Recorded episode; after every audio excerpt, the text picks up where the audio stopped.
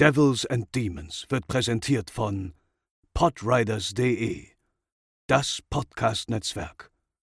Diese Episode wird präsentiert von Deadline, das Filmmagazin, die Fachzeitschrift für Horror, Thriller und Suspense.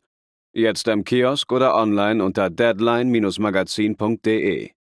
Moin Moin und herzlich willkommen zur 228. Episode von Devils and Demons, eurem Lieblingshorrorfilm-Podcast. Ich bin der Chris und bei mir sind natürlich wie gewohnt zum einen Pascal. Moin Moin. Und zum anderen André. Hallo. Und wir beenden heute die vierte Woche unserer unseres Fulci-Monats, ähm, sprechen noch einmal über einen Film, über den vermutlich berühmt-berüchtigsten Film des italienischen Regisseurs. Wir fliegen auf Klassenfahrt nach New York und äh, ziehen uns dort den New York Ripper rein und äh, wie es uns in der, im Big Apple gefällt, das hört ihr nach dem Intro.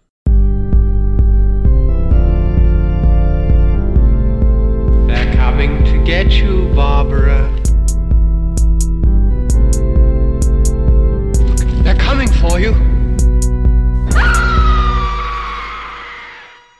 Ja, André, und, und zu New York, zum Big Apple, damit assoziiere ich jetzt vielleicht nicht auf den ersten Blick, aber vielleicht auf den dritten oder vierten Blick auch so ein bisschen die Disco-Zeit. Wenn wir uns so an die, an die 70er Jahre erinnern, an die 80er Jahre, Studio 54 und all der ganze Kram, ähm, da denke ich auch an New York. Und, ähm, aber eben an Disco. Und, und ich habe mich die ganze Zeit, die ganze Woche gefragt, bei euch beiden, ähm, was ihr mit Disco verbindet, was ihr damit assoziiert. Könnt ihr tanzen? Das ist meine eigentliche Frage. Denn ich bin ehrlich gesagt sehr traurig darüber, dass ich nicht tanzen kann. Wie sieht es da bei dir aus, André? Dir traue ich das noch am ehesten zu aus unserer Runde. wow. Ähm, ja, absolut. Disco Fox war meine Zeit damals im Big Apple. Warst du in der Tanzschule mal oder hast du Tanzunterricht genommen? Nein. Nein, nie nie. Ähm, in, der, in der Zeit, wo man das wahrscheinlich irgendwie eigentlich macht, so, wann macht man das eigentlich? So irgendwann in der Jugendzeit, wo, es dann irgendwie zum mhm. ersten Mal, wo man denkt, oh, für, für mein erstes Tanzdate brauche ich irgendwie ein paar geile Moves oder so. Ähm, oder spätestens dann irgendwie, weiß ich nicht, Abschlussball, das klingt auch schon wieder so amerikanisiert, aber ähm, naja, Abiball oder, oder, oder, Abiball oder Jugendweihe oder so ein Quatsch. Genau, also die, die, zu den Zeiten, wo man das eigentlich macht, war ich von, äh, von Tanzen und Disco weiter weg, als es nur irgendwie geht.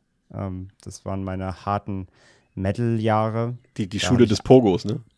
Genau, also da war ich nur auf Festivals und äh, Deathcore-Konzerten und habe mich mit drei Promille im Kreis schubsen lassen. Da habe ich alles andere getan, außer über Tanzen nachzudenken. Und äh, Nee, von daher, so richtig, richtig, richtig tanzen, tanzen habe ich, kann ich nicht. Ich hab, war nie in der Tanzschule, habe keine richtigen Moves gelernt. Also ich glaube, was dem am ehesten kommt, wäre dann irgendwann nach der Metal-Phase so die äh, Drum and Bass-Phase, wenn man irgendwie abgezappelt ist. Also auch, glaube ich, wenig mit Tanzen zu tun im eigentlichen Sinne. Und ähm, nee, also von daher bin da komplett raus. Aber, aber bereust du es, dass du es nie irgendwie zumindest ein paar, paar Standardsachen äh, kannst für den Fall der Fälle? Weil es macht ja durchaus, also würde ich zumindest sagen, äh, äh eigentlich ja Spaß, wenn man es kann. Vielleicht, ja, aber nee, also bereuen bisher nicht so. Habe es auch bisher eigentlich nicht gebraucht. Ähm, glaub, also vielleicht, vielleicht mache ich es dann, vielleicht machen wir es nochmal, wenn irgendwann mal so, ich, meine Frau und ich haben ja geheiratet während der Pandemie, jetzt gab ja keine richtige Hochzeit. Ähm, vielleicht macht man das dann irgendwie nochmal, wenn mal irgendwie eine, eine wenn wir nochmal nachfeiern irgendwie davor, vielleicht mal, um dann wenigstens drei Schritte irgendwie aufs Parkett legen zu können, ohne ähm, ohne Drum Bass hören zu müssen, äh, dann, dann macht das gleich doch mal Sinn, aber zu bereut, nö, eigentlich nicht. Also ich hab's, ich, es gab wenig, es gab, glaube ich, keine Situation, wo ich jetzt dachte, oh Mann, wäre ich jetzt mal mit 16 in der Tanzschule gewesen. Das, das, das Schlimme war ja, also bei uns in Mecklenburg-Vorpommern auf dem Dorf, da gab es halt sowas, also so in Berlin, Hamburg oder in den anderen Großstädten hast du ja wenigstens sowas alternativ irgendwie Alternative Discos oder Rock Discos oder irgendein Metal-Schuppen, wo dann halt Metal-Musik läuft statt irgendwie Techno oder, oder Schranz oder Gabba oder wie dieser ganze Kram heißt. Und äh, das, das gab es halt bei uns nicht. Bei uns gab es die Diskothek Neukalen, also das ist der Ortsname, Neukalen. Ähm, und das war die einzige Disco weit und breit. In Rostock gab es, glaube ich, noch eine, aber da lief, da gab es, glaube ich, auch irgendwie sowas, sowas ähnliches wie eine Rockdisco, aber das äh, war für uns nicht möglich, da irgendwie jedes Wochenende hinzufahren. Und dann gab es eben nur diese Diskothek Neukalen und die hat irgendwie so, ich glaube, drei, vier Floors, nennt man das ja, glaube ich, in, in der Szenesprache. Und ähm, da gab es den Schlagerfloor, da gab es den, äh, so, so eine Art, ja, Misch aus Charts und Trance-Floor. Also wir reden hier von den, von den mittleren 2000ern, ne? Also nur als zur Einordnung, dass ich Trance sage. Ich glaube, sowas hört heute keiner mehr. Ähm, dann gab es einen, einen, äh, so, so, ja, so richtig so Hardcore-Techno. Also ich weiß nicht, habe ich das richtig gesagt? Schranz und Gabba, gibt's sowas, André? Ja, das ist richtig. Ja, so, so, sowas, sowas lief da und dann gab es noch irgendwie so ein Black Music Floor oder sowas. Und das war halt zu der Zeit alles, also was heißt zu der Zeit, auch bis heute alles nicht so meins. Und äh, dementsprechend bin ich da auch nie freiwillig hingegangen. Ich war dreimal insgesamt dort. Einmal war mein damals bester Kumpel, äh, der wollte dort seinen Geburtstag feiern. Ich war, glaube ich, als einziges eingeladen und ich habe auch gesagt, oh, komm, ich habe da echt keinen Bock drauf, lass uns das mal nicht machen. Und dann fiel mir aber ein, dass er, also er hatte irgendwie zwei Wochen nach mir Geburtstag oder so, dass er aber auch damals mit meinem Freundeskreis zu dem End, also er gehörte, also er war mein, mein, bester Kumpel, aber zu meinem eigentlichen Freundeskreis gehörte er sozusagen nicht dazu. Und äh, er ist aber trotzdem mitgekommen da zum Feiern und dann musste ich natürlich, äh, durfte ich nicht so egoistisch sein. Habe gesagt, okay, dann komme ich mit und es war absolut grauenvoll, aber ich war sternhagelvoll auch. Ähm, zumindest das äh, hat es mit sich gebracht. Und dann war ich noch einmal mit mit meinen anderen Freunden da, wollte aber eigentlich auch nicht. Bin einmal reingegangen, da gab es irgendwie so einen Essensbereich, da habe ich mir irgendwie zwei Buletten geholt, habe die gegessen, bin einmal durchgelaufen und habe mich dann ins Auto gelegt, habe sieben Stunden geschlafen, bis die dann fertig waren und auch zum Auto kamen. Also das sind meine Disco-Erfahrungen tatsächlich. Ja, was willst du machen? Aber solche Großraumdisten kenne ich auch noch. Äh, gab früher eine, war mal in Koblenz. Ähm, ich komme ja da unten aus dem, aus dem, aus dem Rhein-Main-Gebiet. Ähm, und das war auch so eine Großraumdisse mit verschiedenen Floors und verschiedenen Musikstilen. Und da gab es nicht nur, da gab es halt auch so, so äh, eben Pop, Pop, äh, Pop und Techno und äh, dann gab es aber auch noch den, so einen Schlagerfloor natürlich. Ja. Ähm, der durfte auch nicht fehlen. Also auch so ein ganz, ganz, ganz, ganz übler Schuppen. Ähm, und da kam ich auch ein, zwei Mal nicht drum herum, weil dann eben auch, wie, wie du sagst, so Geburtstagsgruppen sich gebildet haben und man ähm, so nicht alle, mein, nicht mein ganzer Freundeskreis war irgendwie, bestand aus, aus irgendwie Metallern, sondern auch andere ganz ganz, äh, ja, einfach, einfach random Peeps, die eben auch mal in die Großraumdisco gehen. Und da war ich eben natürlich auch nicht so, mit, mitgegangen, aber fand es natürlich auch grauenvoll und ähm, hab, konnte das auch nur mit Alkohol ertragen. Und da weiß ich noch, ich habe einmal im Laden Hausverbot bekommen. ähm, weil ich war, dann, ich war dann doch nachher so voll. Jetzt kommen richtige, jetzt kommen richtige Jugendanekdoten hier. Ähm, dass ich irgendwie, äh, ich wollte mich irgendwo an der Wand abschützen, weil ich, weil ich schon am Taumeln war, weil ich so voll war. Und bin dann, äh, aber stattdessen habe ich, wollte ich mich an so einer, habe ich mich aus Versehen an so einer Schwingtür abgestürzt, gestützt, bin dann in die oh. Schwingtür reingefallen und dahinter stand aber der DJ. Und dann habe ich den DJ aus Versehen umgepumpt und ähm, habe dem irgendwie sein, sein halbes Equipment runtergerissen und dann ist die Musik ausgegangen. und dann haben die mich da äh, achtarmig rausgekegelt und äh, dann hatte ich den Ladenhausverbot, ja. Das ist so ein richtiger Sitcom-Fail irgendwie. Ja, ja, das war, das war glorreiche Tage, ja. Ich, ich, kann mich, ich kann mich noch erinnern, bei uns ab und zu, also das waren dann so richtige Straßenfeger, also außer für mich, weil ich mich dafür nicht interessiert habe, aber da waren dann irgendwie so, alle zwei Monate ist dann mal so ein richtiger Highlight-Act dort, äh, hat dort aufgelegt, irgendwie, ich weiß nicht, ob ihr noch ATB kennt oder Silver oder Paul van Dyk oder irgendwie solche ja, Leute. Klar. Und dann sind dann alle hingefahren, also außer ich natürlich nicht, aber ich habe zu Hause meine Slipknot-CDs gehört, alleine. und habe böse geguckt dabei oder so. Wie sieht es bei dir aus, Pascal? Ähm, traditionell Standardtanz habe ich auch nie gelernt, weil ich aber auch damals mir niemand wirklich erklären konnte, wofür ich es denn gebrauchen könnte. Und feiern bin ich und gehe ich heute auch noch, seltener zugegebenermaßen als früher, aber doch immer mal wieder regelmäßig, wenn es dann auch ja, Pandemie etc. erlaubt. Gerne und ich bin auch gerne auf dem auf der Tanzfläche per se, dann in den Läden, wo ich mich gerne rumtreibe. Also das, es gibt ja auch in Hamburg, haben wir ja unter Umständen auch. Also war ich früher oft in diversesten, ähm, ja, Metal oder Alternative, Rock, Gothic, Industrial-Läden und habe mich da dann einfach improvisiert versucht, was mir immer Spaß gemacht hat und was ich auch immer noch heute gerne mache, einfach mit der Musik zu viben und äh, mhm. das reicht mir dann auch. Das ist viel witziger als irgendwie jetzt, keine Ahnung, ich habe ja auch, ich weiß nicht, also was du eben beschrieben hast, Chris, da hätte dir jetzt ja in der Dorfdisco, ich habe auch eine Dorfdisco angefangen, da hätte mir jetzt ein Foxtrot auch nicht geholfen. So. Nee. Deswegen wüsste ich nicht, was ich damit machen sollte. Und das konnte mir auch meine Mutter nicht erklären. Sie meinte dann so, ja, für eine Hochzeit oder so. Meine ich, ja, cool. Aber das also, muss man ja auch können, dieses, dieses in, in, der Disco rumstehen und sich irgendwie bewegen, dass es nicht blöd aussieht. Das muss man ja auch irgendwie können. Und das konnte ich aber auch nicht, weil man sieht so, dann okay. irgendwie auch so als so, sag ich mal, ich bin jetzt auch nicht der Also ich war früher sehr sportlich, habe ja auch Fußball gespielt, sowas alles, aber ich bin schon, sage ich mal, so ein leichter Bewegungs-, wie sagt man, Motoriker oder sowas. Bewegungslegastheniker. Genau, und, und, und das sieht, sieht man dann auch, also das, das wollte ich dann auch allen Leuten lieber Ja. vorenthalten, was ich da zustande Achso, bringen nee, okay, könnte. das habe ich aber auch immer einfach so gemacht. Das hat auch, glaube ich, ganz gut funktioniert. Deswegen sage ich ja so Drum Bass oder Goa oder so. Robo-Dance. Elektropotens waren, Robo-Dance. Nee, aber halt so genau, wie, wie, wie Pascal es beschrieben hat, so ein bisschen mitviben, einfach so ein bisschen bewegen, das kann ich eigentlich schon, auch ohne irgendwelche Learnings, sag ich mal, ja. Ich glaube, das ist auch einfach so die Sache. Ich würde mir auch nicht einbilden, dass das irgendwie in irgende- irgendeiner Form was mit ästhetischem Tanz zu tun hat. Nö, das gar nicht. muss Aber dir einfach. es muss ja auch egal sein. Ja, eben, es muss dem Zweifel egal sein. Und als es mir noch nicht egal war, habe ich dann, ähm, ja, Alkohol ist nicht gut, Kinder, aber hat man dann halt Mittel ge gefunden, dass es einem egal wurde. Und äh, so lernt man dann.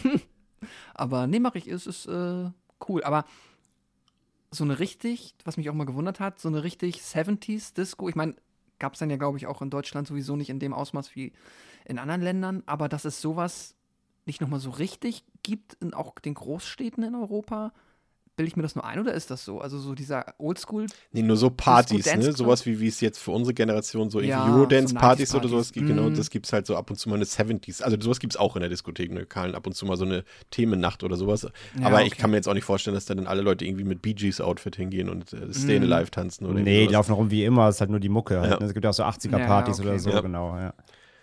Ich, also ich kann mich noch daran erinnern, also ich kann mich einmal daran erinnern, dass ich wirklich, vielleicht war es sogar das einzige Mal in meinem Leben, dass ich richtig getanzt habe. Und das war auf Klassenfahrt, das muss die vierte Klasse gewesen sein oder dritte Klasse. Und da haben wir uns, haben wir zu irgendeinem DJ Bobo-Song einen Tanz, eine Choreografie einstudiert aus Spaß auf Klassenfahrt. Und äh, ach je. Das war- uns war das eh Macarena. Wir haben diesen scheiß Macarena-Tanz gelernt. Den ganzen Tag haben wir ihn getanzt. Jetzt stelle ich mir gerade Chris vor, wie er wie so einen Headspin auf die Schlümpfe macht oder so. das war ganz schlimm, auch so gezwungen gewesen. ja, aber vor allem ohne Alkohol Quatsch. damals. Das macht es Ja, noch das ist ja noch schlimmer, ja. Ja, und, und äh, bei uns auch ganz groß waren dann irgendwann diese ganzen Bad Taste Partys halt. Da Also, war gefühlt hm. dann irgendwann jede Woche eine noch, wo man halt möglichst aussieht wie so ein Schläferzcharakter. Ähm, ja, und, und wo man dann zu Musik tanzen kann, die man offiziell peinlich findet, aber insgeheim gut findet, ne?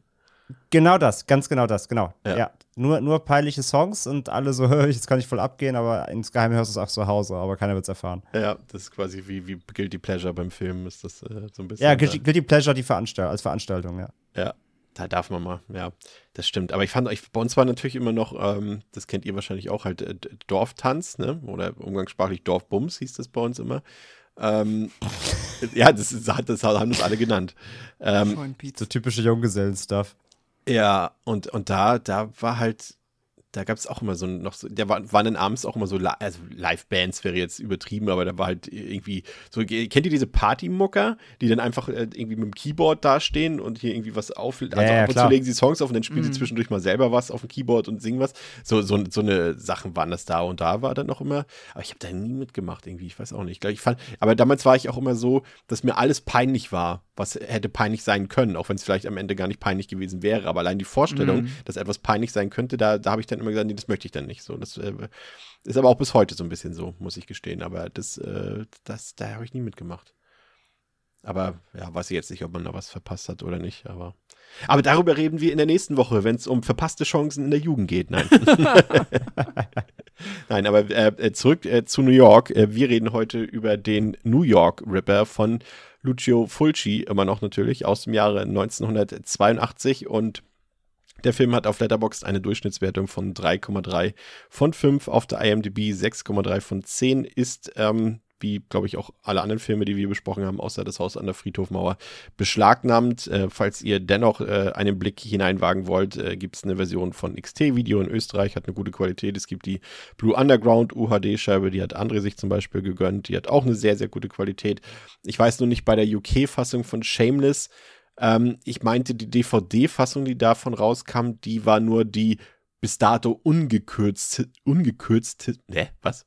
Die uncutteste? Ungekürzt, Ungekürzeste. ungekürzteste Version, die es bis dato gab in UK, aber sie war immer noch nicht gekürzt, aber mit der Blu-ray sollte das eigentlich behoben sein, aber das äh, konnte ich jetzt irgendwie nicht Nee, die, verifizieren. die, die Blu-ray ist auch cut. Ja, ne? Ist auch Cut, ne? Das Da, da ist die Rasierklingenszene geschnitten, weil Ja. die so ein Problem haben mit Messern und Dingen, beziehungsweise Alltagsgegenständen, die man als Waffe benutzen. Eine Rasierklinge ist, die hat halt jeder, kann halt jeder haben. Und damit hat, die haben die UKler ja ein ganz krasses Problem. Ja. Deswegen USA oder Österreich wären da die Möglichkeiten. Äh, der Film. Wobei die, wobei die ganz kurz noch zur, zur, zur Ja. Richtig, Richtigkeit, selbst die XT-Fassungen sind gekürzt, alle. Allerdings nicht um Gewalt, sondern das, das Problem ist, die XT, ähm, das Master von XT hat einen Bildfehler. Da, die, die, die Discs halten quasi einmal an für 17 Sekunden, steht das Bild, äh, Bild still und dann geht's weiter. Und da fehlen dann halt die 17 Sekunden. Das ist aber halt mittendrin bei irgendeiner Handlungsszene, aber die fehlt auf allen XT-Mastern, nur zur Richtigkeit. aber auch Also- auf den Blu-Rays? Ja, alle. Alle Mediabooks, alle, der mit, das mit Metal Pack, ja, definitiv. Da haben die nie eine Austausch. Das haben die nie gemacht? korrigiert, nein. Das ist ja eine Frechheit. Ja. Also wirklich weltweit uncut ist nur Blue Underground. Ähm, bei allen anderen fehlt diese 17 Sekunden Handlungssequenz, wo das Bild freest. Das ist ja eine Frechheit. Ja. Steht hier gar nicht. drin. Ja, das guckt wir uns nochmal an. Aber ja, schon mal ein guter Hinweis auf jeden Fall. Ist mir ehrlich gesagt jetzt gar nicht aufgefallen, das Standbild. Also habe ich nochmal nachgelesen, stand überall, dass XC das auch nie behoben hat. Krass. Frechheit. Ja, also greift in die USA, die von Blue Underground, die Scheiben, die hatte ich ja auch schon die letzte Woche von das Haus an der Friedhofmauer und so weiter von Maniac, die kann man alle problemlos ähm, sich holen, die sind alle Sind, die sind auch region-free alle, ja. Genau, und haben vor allem wirklich, haben auch alle Extras dabei und haben eine super Bild- und Tonqualität. Also da liegt man definitiv nicht falsch. Ähm, ansonsten, falls ihr Fragen habt, könnt ihr euch einfach bei uns melden. Ähm, ja, und äh, zum Film selbst, ähm, also das ist ja jetzt nichts Neues, das haben wir hier auch schon öfter so ein bisschen besprochen. Das war ja in Italien, kamen in den 70er und 80er Jahren viele ja, kann man das so sagen, ja doch, grenzüberschreitende Filme heraus, wenn wir da zum Beispiel irgendwie auch an Cannibal Holocaust denken. Ähm, aber kaum ein Film beschäftigte die Zensurbehörden des Planeten so sehr wie eben der New York Ripper von Fulci und besonders natürlich in Deutschland und in England. Und in England, äh, André hat es auch gerade eben gesagt, sind die Leute auch jetzt nicht so sensibel wie in Deutschland, aber gerade so in den frühen 80ern waren sie es dann doch schon ziemlich doll eigentlich. Und hier war eben das Thema des Films gerade zum Release und auch in der Folge ohnehin ziemlich pikant, da man sich dort gerade eben mit dem echten Fall des Yorkshire äh, Rippers beschäftigt hatte und mit dessen Folgen. Also da kann man sich auch eine ziemlich spannende äh, Netflix-Doku-Serie zu angucken, wer da ein bisschen Interesse dran hat, aber das hat, hat nicht so ganz zusammengepasst, weil eben auch Yorkshire Ripper, New York Ripper, allein schon vom Titel her war da schon viel Gemeinsamkeit da und äh, das sorgte natürlich da schon für viel Aufsehen. Und Fulci hat eben mit diesem Film, darauf werden wir später noch ein bisschen zu sprechen kommen, eben äh, nicht mehr so viel Wert auf Fantastik äh, gelegt wie eben bei den vorherigen drei Filmen, die wir hier besprochen haben. Und er hat sich eher dem ziemlich harten und zynischen Realismus gewidmet. Und allein wie der Film seitens des Verleihs beworben wurde. Ich weiß nicht, ob ihr das Poster vielleicht irgendwie zufällig gesehen habt. Da sitzt Fulci auf dem Regiestuhl und oben drüber steht irgendwie der Ti- Titel Ripper und als Untertitel Slashing Up Woman was his pleasure war der Untertitel und damit war dann eher weniger der Killer gemeint als vielmehr der Regisseur, also Fulci selbst. Und ähm, als der Film dann rauskam, war ja der Videomarkt auch noch relativ unreguliert, auch in England, aber das hat sich dann in der Folge eben geändert. Dann kam eben die, das haben wir auch hier schon öfter besprochen, eben das Zeitalter der sogenannten Video-Nasties. Das ist quasi eine Liste an gebannten Filmen in England, ähm, die natürlich immer so ein bisschen noch erweitert wurde, teilweise auch eben von Fans mit Filmen, die da hätten raufkommen können oder dazu passen würden. Aber es waren ähm, zuerst 39 Filme und davon waren eben satte 13 aus Italien. Ähm, da war neben dem New York Ripper war da Cannibal Holocaust drauf, House on the Edge of the Park, The Beast in Heat, Cannibal äh, Ferox. Das soll jetzt übrigens keine Anleitung zum Gucken sein, ne? auch wenn es so klingt. Bloodbath, äh, Tene Tenebrae von, von Argento war drauf, ähm, äh, die letzte Orgie von der Gestapo war drauf, Anthropophagus, ähm, Absurd, Voodoo haben wir auch hier besprochen und eben Haus an der Friedhofmauer. Und gerade beim New York Ripper war es dann noch besonders kontrovers, weil äh, die Kopie quasi auch niemand sehen konnte. Also man hat irgendwie gespürt, okay, da kommt ein neuer Fulci und dann haben die äh, Behörden, die, ja, wie heißt die nochmal, BBFC? Ja, ne? BBFC heißt sie, glaube ich, in England. Ja. Äh, die haben quasi die Kopie, die nach England kam, sofort eingezogen und direkt außer Landes wiedergebracht, bevor auch nur irgendjemand diesen Screener sehen konnte. Schon, schon von vornherein, weil sie wussten, okay, das ist ein Fulci, der hat uns immer Ärger gemacht hier. Äh, zack, gleich weg damit. Also, aber Der ob kommt das nicht rein. Ja, ob das äh, gerechtfertigt ist, das äh, werden wir dann gleich zusammen noch feststellen. Aber erstmal, Pascal, erzähl uns doch mal was über den Inhalt des Films und woher du das weißt. Das weiß ich abermals von der Blu-ray von XT Video und um folgendes geht es. Die Metropole New York. Am Ufer des Hudson River entdeckt ein Spaziergänger eine grausam zugerichtete Frauenleiche. Für die Verhältnisse dieser Großstadt ist dies zunächst kein besonders schockierendes Ereignis. Doch eine weitere junge Frau wird Opfer des brutalen Triebmörders, der mit außerordentlicher Gewalt und Brutalität vorgeht.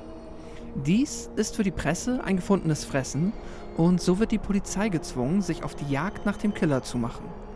Leutnant Williams ermittelt ergebnislos, einzig die seltsame Stimme des Mörders scheint eine heiße Spur zu sein. Als sich die junge Frau Majors meldet, die einen Angriff des Mörders schwer verletzt überlebt hat, werden die Ermittlungen zu einem Katz-und-Maus-Spiel. Der italienische Kultregisseur Lucio Fulci setzt mit diesem Horror-Thriller neue Maßstäbe für das Genre. Der grausame Trip zwischen Sex und Gewalt sorgt außerdem mit seinen atemberaubenden Gänsehauteffekten selbst bei hartgesottenen Zuschauern für echten Horror. Gänsehauteffekte finde ich auch gut. Jetzt habe ich, jetzt hab ich Lucio gesagt, das ist Lucio, haben wir gelernt, ja, ne? ja, ja, ja, das okay. passiert. Das ist, ich möchte korrigieren. Halb so wild. Ähm, Pascal, äh, du kanntest den Film ja jetzt noch nicht äh, im Vorfeld. Mhm. Ähm, wir haben dich ja schon so ein bisschen vorgewarnt. Was hast du denn jetzt letztendlich erwartet, auch nach dem Hörensagen von uns? Also erwartet habe ich, sag ich mal, einen Film, der ähnlich explizit und wahrscheinlich auch einfach grausame Bilder zeigt, wie es jetzt halt, das war so, was ich von euch gehört habe, Maniac tut. Ähm, und aber auch noch mal besonders kontrovers sich darstellt, einfach in Bezug auf Misogynie und äh, wie der Film mit seinen Frauenfiguren umgeht. Und diesbezüglich glaube ich nicht, dass ich sagen kann, dass ich nicht bekommen habe, was ich erwartet habe. André, du kanntest den Film ja schon vorher. Hat sich irgendwie im Laufe der Jahre vielleicht auch deine Rezeption so ein bisschen geändert äh, zum Film her oder?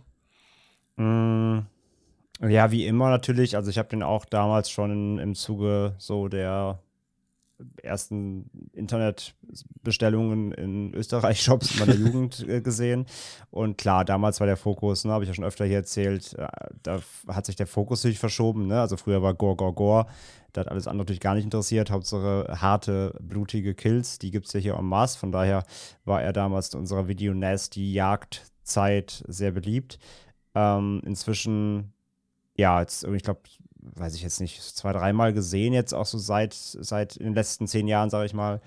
Und äh, hat sich jetzt nicht mehr so viel getan. Wobei ich jetzt sagen muss, jetzt beim, jetzt beim Rewatch aktuell, für, für den Podcast heute, habe ich dann immer so ein leicht anderes Bild von dem Film bekommen. Das liegt aber jetzt aber auch tatsächlich nochmal daran, das habe ich letztes Mal ja auch schon gesagt oder beim vorletzten Mal, dass so verschiedene Fullshees in kurzen Abständen hintereinander gucken irgendwie noch ein anderes Bild auf sein Schaffen wirft, weil man halt auch von den zeitlichen Abständen viele Unterschiede sieht ähm, und so ein bisschen einordnen kann, dass er A, immer wieder andere Sachen versucht hat, auch vom Stil her natürlich, von der Optik her, von den Effekten aber auch her, ne, wie sich Effekt, Effektarbeit verbessert hat in wenigen Jahren auch schon bei ihm. Ähm, so dass das einmal, aber auch tatsächlich, weil wir eben auch ja schon über dieses Frauenbild gesprochen haben und der Film ja ähm, kann man ja schon mal natürlich vorweg sagen, ja, so als äh, sein misogynster Film irgendwie gilt. Und da habe ich nochmal so ein anderes Bild, glaube ich, nochmal bekommen durch die Vorarbeit, die wir jetzt bei Fulci schon in den letzten Wochen geleistet haben. Ähm, aber insgesamt hat sich das so rein von der Rezeption des Films per se nicht mehr so viel getan in den letzten Jahren. Nee. Und man muss ja auch dazu sagen, wer sich so ein bisschen mit der Vita von Fulci auskennt, der weiß hier auch, dass wir letztendlich quasi nicht nur eben den berüchtigten Höhepunkt seiner, seiner Schaff, seines Schaffens haben, sondern es ist eben auch der letzte Höhepunkt seines Schaffens, weil er hat danach natürlich noch Filme gedreht, aber das haben wir ja auch in den letzten Wochen schon angedeutet, da kam dann im Prinzip nichts mehr. Also ab, ab ja. hier ist quasi Schluss bei ihm, wenn man äh, qualitativ gute Filme sehen will. Danach, ähm, ja, kam so ein bisschen der kreative und, und natürlich auch kommerzielle Absturz, wenn man so will. Ja, der Film versetzt uns, äh, Pascal hat es eingangs erzählt, in die schäbigen und äh, düsteren Kulissen von New York City in den frühen 80er Jahren. Und dort äh, wurden gerade die Überreste eines Menschen, also einer Frau, in Form einer zersetzten Hand gefunden, die offenbar zu einem Model gehört. Und schon bald werden wir erfahren, dass es sich dabei um das Werk eines misogynen Serienkillers handelt. Und mit dem Fall beauftragt wird der, ja, ich würde mal sagen, wenig tugendhafte Polizeiermittler Fred Williams, der schon bald von der Vermieterin des Opfers erfährt, dass diese sich telefonisch mit einem Mann verabredete, der stimmlich wie Donald Duck oder wie eine Ente klang. Und der Killer hat unterdessen ein weiteres Opfer gefunden, das er in einem Auto auf eine Fähre bestialisch tötet und ausweidet. Und in der Pathologie wird dabei festgestellt, dass es noch mindestens ein weiteres Opfer des Mörders gibt. Und der Ermittler Williams, der sucht sich dann in der Folge Beratungshilfe vom Psychologen Dr. Davis und verspricht sich davon einen Einblick in die Psyche des Killers. Und das erste, was mir aufgefallen ist an dem Film, ähm, Pascal, das ist, ist, ist dieses Opening. Also ja, wir sehen äh, den Hund mit der verwesten Hand im Maul, aber das ist erstmal gar nicht so wild. Aber dass Fulci, das ist ja schon fast ja, provokant, könnte man fast meinen, äh, diese, diese Szene auf dem Freeze-Frame enden lässt und darauf dann die Opening-Credits laufen lässt, das äh, kann eigentlich auch nur Fulci einfallen, dass man da irgendwie sich dann gefühlt drei Minuten lang einfach diese, diese zersetzte, verweste Hand angucken muss da, ne? Also. Ja, ja, voll. Also es ist äh, auf jeden Fall, das ist ähm, ja eine außergewöhnliche Idee. Ich fand's äh, witzig. Es hat mich amüsiert. Ich fand's gar nicht mal so schlecht. Und ich muss auch da, äh, die Hand ist ja auch entsprechend tatsächlich äh, gar nicht mal so schlecht vom Effekt und doch. Es ist, es ist ein bisschen cheesy irgendwie im Nachhinein. Äh, weiß ich nicht, ob es damals echt irgendwie auch noch mal einen anderen Effekt auf Menschen hatte, die da vielleicht noch ein bisschen empfindlicher waren in den 80er Jahren, was sowas angeht. Aber es ist irgendwie cheesy amüsant. Das fand ich eigentlich ganz nett. Was natürlich bei dem Film besonders ins Gewicht fällt, finde ich, ist einfach natürlich der Drehort. Also es wurde hier on Location gedreht. Also klar, die Innenszenen wurden wieder in Rom im Studio gedreht. Aber alles, was so aus dem Außenbereich ist, ist on Location in New York gedreht. Und allein das, finde ich, fühlt sich dann irgendwie direkt auch nach mehr Budget an, auch wenn es vielleicht gar nicht vorhanden war. Aber allein, wenn du eine Szene hast und da ist der Vordergrund eigentlich sogar relativ egal, aber wenn du im Hintergrund irgendwie die Brooklyn Bridge siehst oder damals noch die World Trade Center oder, oder die Statue of Liberty und sowas, das ist äh, relativ clever gemacht, weil es ist zwar alles nur im Hintergrund, aber dadurch hast du dieses New York-Feeling gleichzeitig und im Vordergrund setzt äh, Fulci dann ja eher sein Hauptaugenmerk auf diese Schmuddelatmosphäre, sag ich mal. Also wenn man das so vergleicht, irgendwie, das ist ja auch so ein bisschen so eine Antithese irgendwie zu Woody Allens zahlreiche Liebeserklärungen an New York im Film, also der ja dann immer so diese schöne, heile Welt der äh, Metropole gezeigt hat. Und das sieht natürlich unter Fulcis Leitung eher konträr aus. Also Schönheit äh, gibt es da irgendwie nicht. Bei ihm ist New York skrupellos, brutal, gefährlich und einfach dreckig. Und die Leute sind auch irgendwie genau so, wie die Optik New Yorks ist. Es gibt irgendwie kein Gut, kein Böse. Und wir befinden uns in schäbigen Billardlokalen, in schmutzigen Sexshops, in abgewrackten Häusern, irgendwelche Straßenschluchten, die alle nicht besonders einladend aussehen. Und das haben wir natürlich auch schon öfter gehabt. Das ist auch natürlich eine Parallele zu Maniac, André. Äh, aber das, diese Darstellung von New York, das, das kann man sich heute kaum noch vorstellen, dass New York halt wirklich mal ja, ich will jetzt voll gerade sagen, Scheißhaufen war, aber, aber es war halt nicht diese glänzende Metropole, die sie heute ist. Ne? Damals irgendwie konnte man nachts, glaube ich, als Tourist nicht durch viele ja, Straßen in New York gehen, ne? selbst durch die großen Straßen nicht. Da wurde man ausgeraubt oder ja, im besten Fall ausgeraubt. Also das hat sich natürlich schon geändert. Aber ich mag es, Filme, wir haben ja auch beide Cruising damals gesehen, ist ja auch so ein Film, der so ein bisschen damit spielt, mit dieser Atmosphäre. Als Szenario finde ich es geil und ich finde auch, dass New York Ripper, das Fulci das damit auch wieder perfekt umsetzt. Mm, also zunächst muss ich mal sagen, äh, ein, ein berühmtes Lied zitieren. Ich war noch niemals in New York, von daher ähm, kann ich über den aktuellen Zustand jetzt rein aus eigener Erfahrung gar nicht sprechen. Ich, ich war tatsächlich noch nie da. Aber ja, klar, also gerade die alten Filme, ähm, sei es, du hast gerade schon Cruising erwähnt, aber generell ähm, 70er, 80er haben, da, haben New York ja immer als, ja, wie du sagst, sehr, sehr sleazig, sehr äh, verschmutzt, sehr kriminell, sehr verrucht dargestellt. Ne? Eine, St eine Stadt, die zwar, die zwar lebt und, und die irgendwie Charakter hat, aber die eben auch von Gewalt und äh, Verbrechen, Raub äh, und Co. lebt und, und Drogen und die eben pulsiert. Und das macht Fulci halt hier auch komplett, genau. Er zeigt halt New York als sehr verruchte, schäbige Stadt, in der man so quasi hinter jeder Ecke ausgeraubt, vergewaltigt, umgebracht werden kann, ähm, wenn man nicht auf sich aufpasst. Und das ist natürlich ein Bild, so dass er da zeichnet, was ja komplett eben auch zu seinem Film und das, was er hier erzählen will, ja auch passt. Pascal, welchen Eindruck hattest du? Wie intensiv war für dich die Stimmung des Films?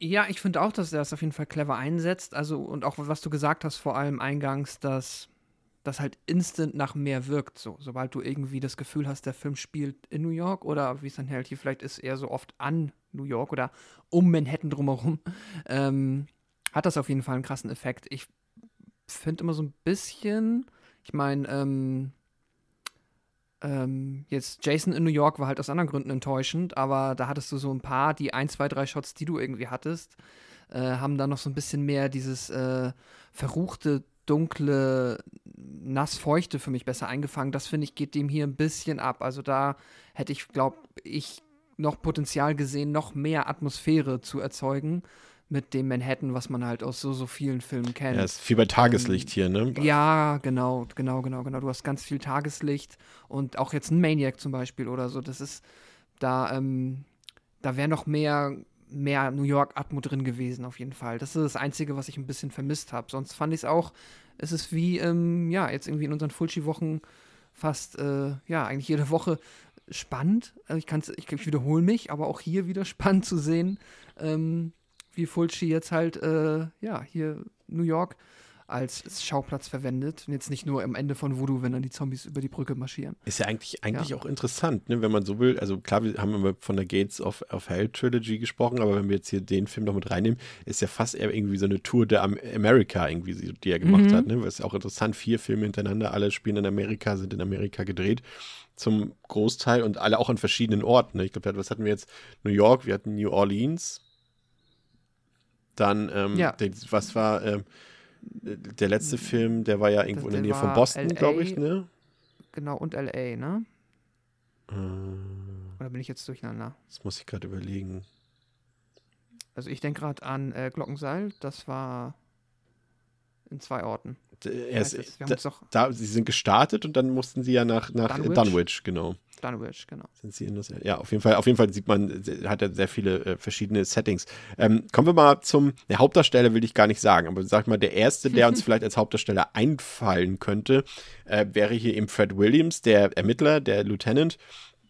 Gespielt von Jack Hadley, der, ähm, den kennt man vielleicht aus, aus Lawrence von Arabien oder aus, äh, aus einem Bond-Film hier, For Your Eyes Only. Aber das ist ja so ein bisschen, äh, Pascal, so richtig der Klischee-Cop, ne? Also man, man merkt so, das ist äh, so, wie wir es oft haben. Also wir haben ja ganz selten, sag ich mal, so einen glatt gebügelten Hochglanzkopf als Hauptrolle. Die müssen natürlich immer irgendwelche Macken haben. Sei es irgendwie, dass sie abhängig von Whisky sind und sie rauchen natürlich, dass sie Frauenaffären äh, irgendwie am Start haben und dass sie ihren Job auch meistens, ähm, wie sagt man immer so schön, wie hatten wir es bei, bei City Cobra genannt, also ein bisschen ähm, er löst die Fälle, aber halt bricht dabei selbst die Gesetze sozusagen. So, das sind so diese Ja, typischen, genau. die wir kennen. Und äh, das ist er natürlich auch so einer, ne? Der ist ja jetzt ja irgendwie nicht zu den Besten gehört, das erfahren wir schnell. Aber ich muss sagen, so richtig warm wurde ich mit ihm nicht, ne? Also unabhängig davon, dass sein Charakter natürlich so ein bisschen ambivalent ist, aber ich fand ihn irgendwie gänzlich uninteressant. Wie ging es dir da? Ja, ich fand ihn auch, ähm, also jetzt wirklich als Main Lead, ne, eher nicht so tauglich. Es ist, keine Ahnung, es ist im, während des, im Verlauf des Films tatsächlich schlimmer geworden, weil er einfach dann auch noch, äh, du hast ja gerade eben schon mal äh, das The Prostituierte angeschnitten, auch im Kontext mit ihm, da gibt es dann halt auch noch äh, einfach Momente, wo man sich denkt, okay, also sollte das jemals irgendwie der, in Anführungszeichen, weil ich weiß nicht, ob so ein Film überhaupt einen Held braucht, aber sollte das jemals so etwas wie der Held sein oder der, mit dem wir irgendwie mitfiebern, ob er den Fall lösen kann, bin ich mir gar nicht mal so sicher und weil, und wenn doch, dann hat es irgendwie nicht gut geklappt, weil Also ich bin, bin mir sicher, dass der Film keinen, keinen Helden, äh, also dass Fulci Hm. keine Helden oder Ja, ja. Heldin etablieren wollte im ganzen Film. Ja.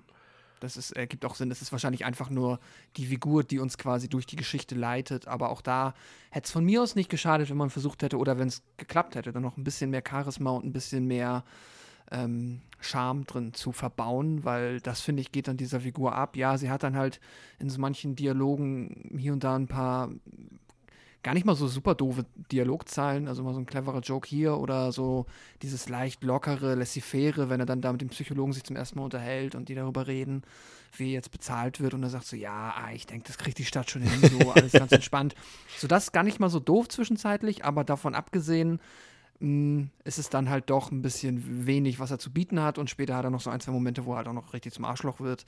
Hm, ja, ist aber, glaube ich, für das, was er in dem Film, wie du sagst, das ist halt nicht die Heldenrolle, ähm, sondern der hat halt einen anderen Zweck im Film und dafür ist es dann irgendwie schon wieder eigentlich okay. Ein weiterer Kniff, den sich Fulci hat da einfallen lassen, ist natürlich, André, die Stimme des Killers, äh, die wir vornehmlich, ja, was ist, wir hören sie ja nicht nur über das Telefon, wir hören sie auch, auch ähm, in den Kill-Szenen selbst. Er klingt eben wie eine Ente, wie Donald Duck, könnte man meinen. Das hat natürlich letztendlich, wir lösen mal jetzt noch nicht auf, ähm, sondern ein bisschen später, hat natürlich auch so eine Art Bewandtnis, aber so förderlich für den Film weiß ich nicht so recht. Also es gibt durchaus, finde ich, so einen Moment oder zwei Momente, wo das vielleicht sogar die Atmosphäre noch ein bisschen steigert, weil es irgendwie auch ein bisschen gruselig, ja, so richtig gruselig weiß ich auch nicht, aber also ich sag mal, ich hatte ein, zwei Momente, da fand ich es doch durchaus intensiv, aber eigentlich fand ich es eher albern, so auf den ganzen Film gelegt. Wie geht's dir da?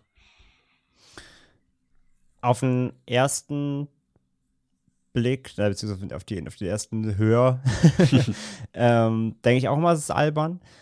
Aber ich finde es letzten Endes dann doch eigentlich auch immer eher creepy, beziehungsweise es ist schon irgendwie so ein bisschen verstörend, finde ich. Also, weil die Stimme schon, also das ist halt diese, diese typische Quack, Quack, Quack, Quack, Quack, ne, diese Quack, Quack, Quack, Donald Duck Stimme, die man eben, äh, eben aus allen äh, Cartoons und Co. kennt.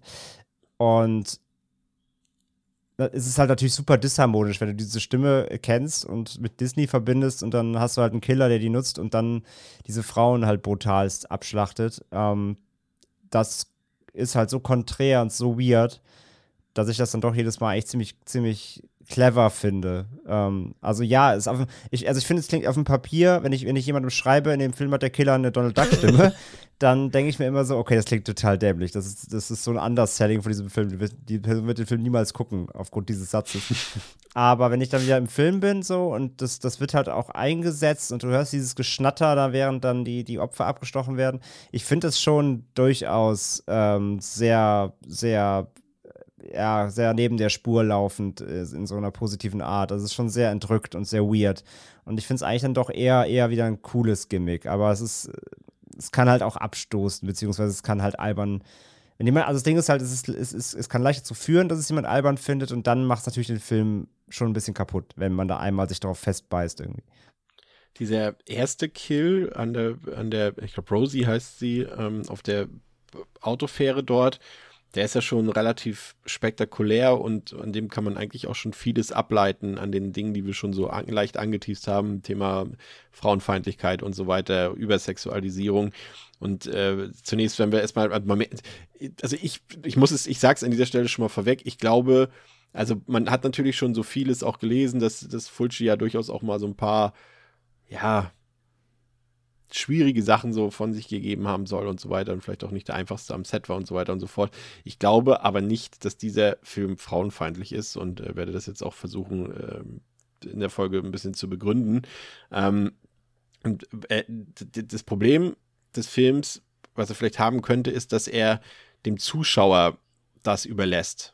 Also er, er äußert letztendlich meines Erachtens so nicht so nicht so ein genaues Statement. Also bei so im Unterton finde ich schon, gerade hier, also das, das kann er ja, kann ja un, un, kann ja nicht Fulcis Ansicht gewesen sein. Also wir erinnern uns hier, das Rosie fährt ja, sag ich mal, so ganz locker und leicht und vom Leben beschwingt da auf ihrem Fahrrad durch New York und, und hat da ja so einen Konflikt mit diesem einem Autofahrer dort äh, und der sagt irgendwie zu ihr, you women should stay at home where you belong, you've got brains of chicken und sowas, ne? Und äh, das ist ja nichts, was, was, äh, also das ist ja nicht Fulcis Meinung, die da wieder gespielt wird, das wäre ja ein bisschen plakativ, es ist eher so, dass er damit spielt, finde ich, mit diesen Ansichten dort und äh, dass Ja, und vor allem, das ist mir nämlich jetzt auch, das ist, wieder, das ist mich so ein Punkt, den ich, wo ich meine, mir sind doch nochmal Sachen aufgefallen das ist mir auch so von ins Auge gesprungen. Genau, der Typ sagt halt so, halt so hast du blöde Sprüche, ne? So, ihr, du, du, Frauen sind alle dämlich, ihr gehört einer ja. Herd und so. Also auch so, das sind ja auch so Sprüche, die so richtig plakativ sind. Das genau. sind so die richtigen Showy-Sprüche, so äh, par excellence. Und dann ist es aber nicht so, dass sie dann irgendwie äh, sich da, also das ist, dass sie so Kopf einziehend wegfährt, sondern sie sagt ja dann so, halt dein Maul, zeigt einen Stinkefinger und fährt weiter. Also sie gibt ihm ja Paroli und fährt dann einfach weg und macht, macht quasi das Clevere und lässt sich nicht auf den Idioten ein, sondern fährt halt weiter. Also die Frau kommt ja in der Szene auch jetzt nicht irgendwie schlecht weg, sag ich ja. mal. Das aber, ist mir halt direkt aufgefallen halt auch. Aber sie wird halt zur Strafe auch getötet. Das muss man halt dazu sagen. Also, ja, ja, gut, klar, aber das, das heißt zur Strafe. Es naja, ist es kein, ist, ist, es ist, ist ja, aber es ist ja kein Jason-Slasher. Es ist jetzt nicht so, du hast Sex und stirbst oh, oder so. Ich finde schon. Ah, Also, also so hier richtig. ist es also nicht, nicht Sex, aber du bist selbstbestimmt emanzipierte Frau und deshalb stirbst du. Das passt ja auch zur Auflösung des Films so ein bisschen am Ende. Ja, gut, das stimmt, ja. Ja, und hier ist es auch so. Sie, sie, sie ist quasi genau wie du es gesagt hast und äh, geht selbstbewusst und dann äh, ist halt die Frage, wer- du musst es dann, du musst dann halt, also ich will jetzt auch nicht sagen, dass du besonders schlau sein musst, um das äh, deuten zu können, aber der, zu- der, also Fulci gibt uns die Meinung nicht vor, sozusagen, aber es wird, äh, ich, bin relativ sicher, seine Meinung äh, zu dem Thema erkennen zu können in dem Film. Auf jeden Fall, ähm, wird die Frau dann sozusagen auf der Autofähre dann später bestraft vom Killer. Und da sind halt so ein paar Sachen, die, mit denen der Film auch spielt. Wir haben zum Beispiel Pascal ja diese, ähm, als, als Rosie im Auto dort sitzt und sie malt ja dort auf, an, quasi an die Frontscheibe des Autobesitzers, mit dem sie diesen Konflikt hatte, schreibt sie ja irgendwie Shit drauf mit Lippenstift und so weiter. Und wir sehen ja den Angriff dort des Killers aus seiner Perspektive, aus der Ego-Perspektive, ne? aus der POV sozusagen, was ja letztendlich eben eine subjektive Perspektive ist und die ja gleichzeitig auch in dem Fall eine sehr sexuelle Perspektive ist oder auf die, auf die Gelüste des Killers reduziert ist, wenn wir so sehen, wie die Kamera so zwischen die Beine von Rosie geht, ne? Kannst du dich vielleicht dann an die Einstellung erinnern? Äh, Ja. Dass er so, also so auf ihre Oberschenkel fixiert und so weiter. Und das ist natürlich dann schon äh, eine Situation, die ja immer kontrovers ist. Wenn wir die Perspektive des Killers einnehmen und sie dann auch noch so reduzierend ist, äh, ich würde sagen, das ist clever gemacht von Fulci, aber ich verstehe durchaus, dass man das falsch verstehen kann.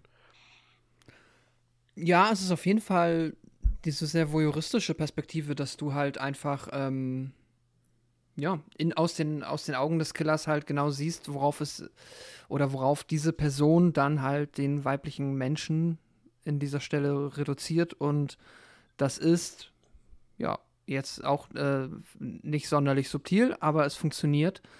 Ich ja, finde das eigentlich, es ist clever nicht, aber es ist halt einfach das, was es ist und es funktioniert. Ich finde auch, wie du, was du gesagt hast, dass ähm, viele der misogynen Männerrollen in dem Film halt wirklich zu plakativ sind, als dass man das jetzt wirklich quasi Fulci abkaufen würde, dass das äh, oder unterstellen wollen würde, dass äh, die halt wirklich dafür da sind, seine Meinung zu vertreten. Das Einzige, was da halt immer wieder tatsächlich ein bisschen entgegenspricht, ist halt, wie exorbitant, äh, ja, exploitativ der Film ja eigentlich dann doch schon wieder ist. Also Ja. wie viel wir aus den Augen des Killers oder ja, wie viel Nacktheit wir halt Full Frontal über einen langen Zeitraum präsentiert bekommen.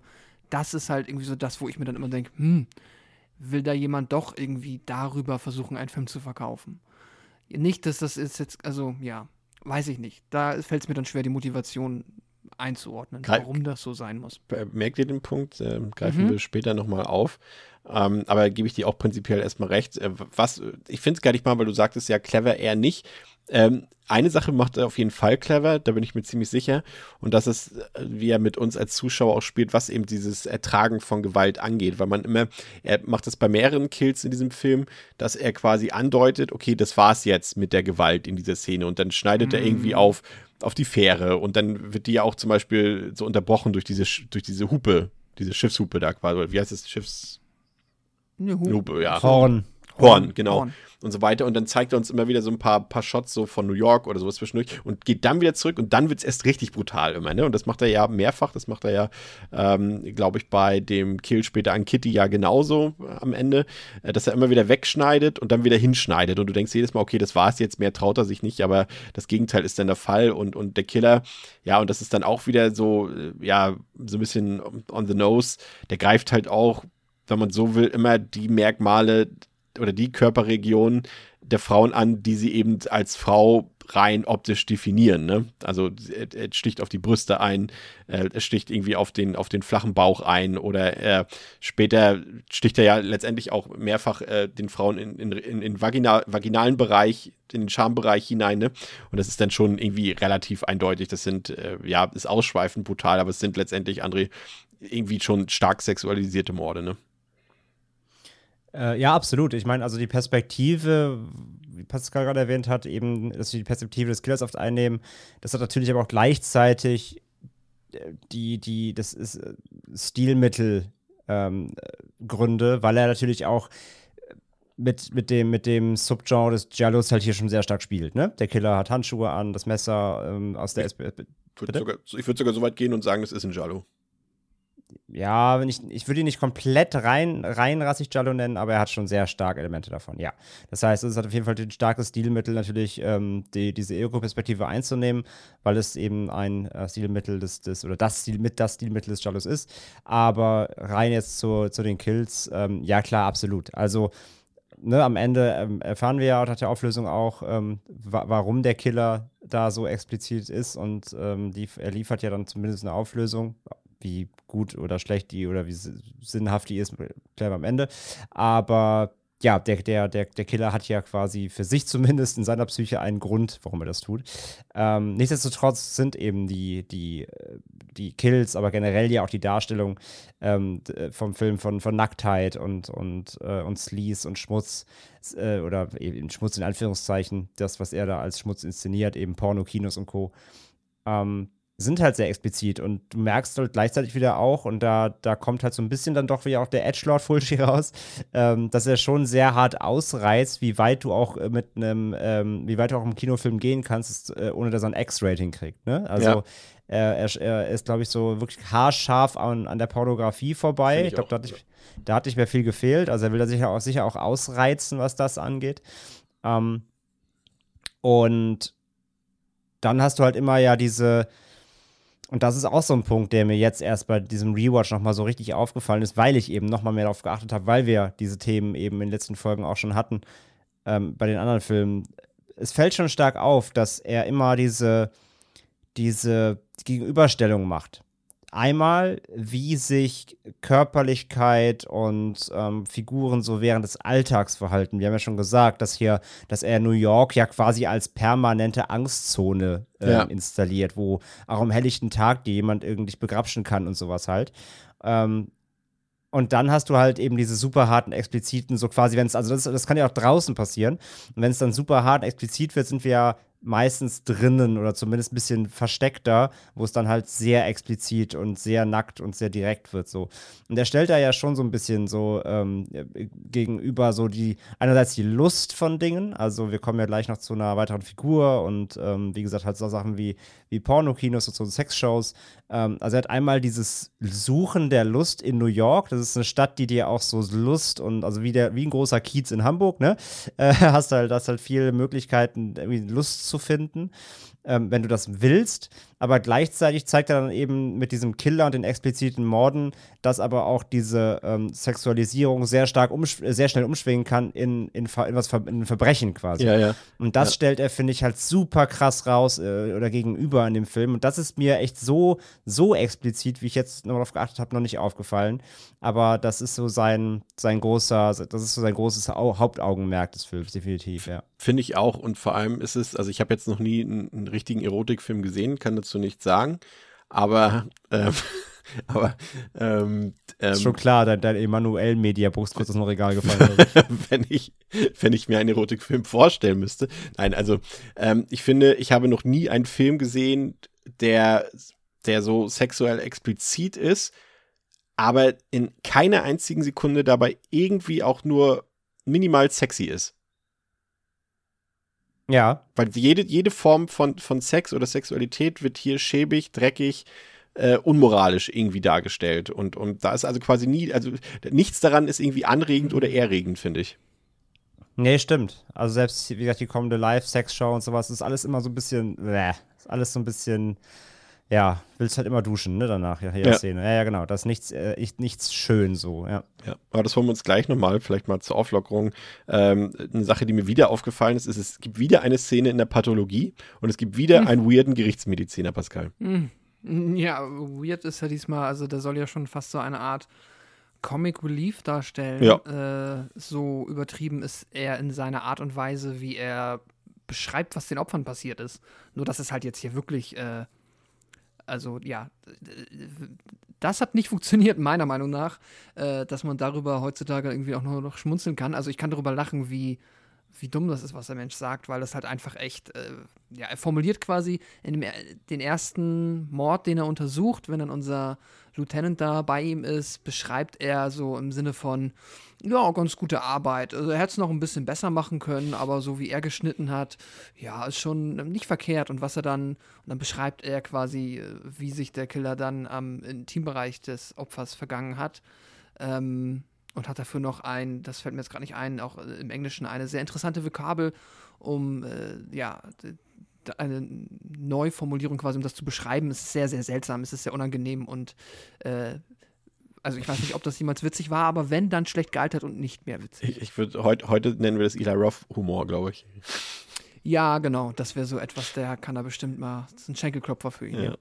Ähm, ebenfalls wieder dabei ist, ist der Cameo-Auftritt äh, von Fulci, der hier den, den, ja, den Vorgesetzten von, von Lieutenant Williams spielt. Dies, ein relativ langer Auftritt äh, von Fulci, der natürlich auch wieder sagenhaft schlecht gespielt ist, das muss man halt auch sagen. Aber es ist immer nett, ihn da zu sehen. Und dann haben wir natürlich hier noch den, unseren äh, von der Friedhofmauer, unseren bekannten Paolo Malco, der hier den Psychologen Davis spielt. Fand ich auch ganz interessant, dass er da äh, ja auch direkt wieder dabei ist, sozusagen, habe ihn auch sofort wiedererkannt. Äh, das fand ich ganz cool. Ähm, ja, und dann, äh, André hat es schon angedeutet, kommt eine andere Person noch ins Geschehen, eine andere Frau namens Jane Lodge, die eine eher freizügige Ehe führt und die sucht eine Live-Sex-Show auf und nimmt mit einem Kassettenrekorder auch die Soundkulisse von dieser Show auf und befriedigt sich auch selbst zu dieser Pornoshow, will ich sie mal nennen. Und das bekommt ein anderer zwielichtiger Weirdo mit, äh, Mickey Skilender heißt er. Und äh, ja, der kommt sehr seltsam daher, nicht nur optisch, weil ihm auch zwei Finger an der Hand fehlen. Er ist einfach die ganz von der ersten Sekunde von seinem ersten Auftritt an einfach schon verdächtig, einfach für alles Schlechte, was in diesem Film passiert. Und nach der Show geht dann ähm, die weibliche Sexperformerin dort in ihren Backstage-Bereich und wird ziemlich brutal vom Killer ermordet. Und ähm, dann haben wir einen Schnitt und sehen, wie Williams äh, es auch munter treibt mit einer Prostituierten namens Kitty und er einen Anruf vom Killer hält, der sich über ihn lustig macht und der ihm auch mitteilt, dass er doch längst schon wieder erneut gemordet hat. Und dann lernen wir direkt noch eine neue weibliche Figur kennen, nämlich eine junge Dame namens Faye. Und die wird in der U-Bahn von dem eben schon erwähnten Skelender angegriffen und dann auch im U-Bahn-Tunnel verfolgt.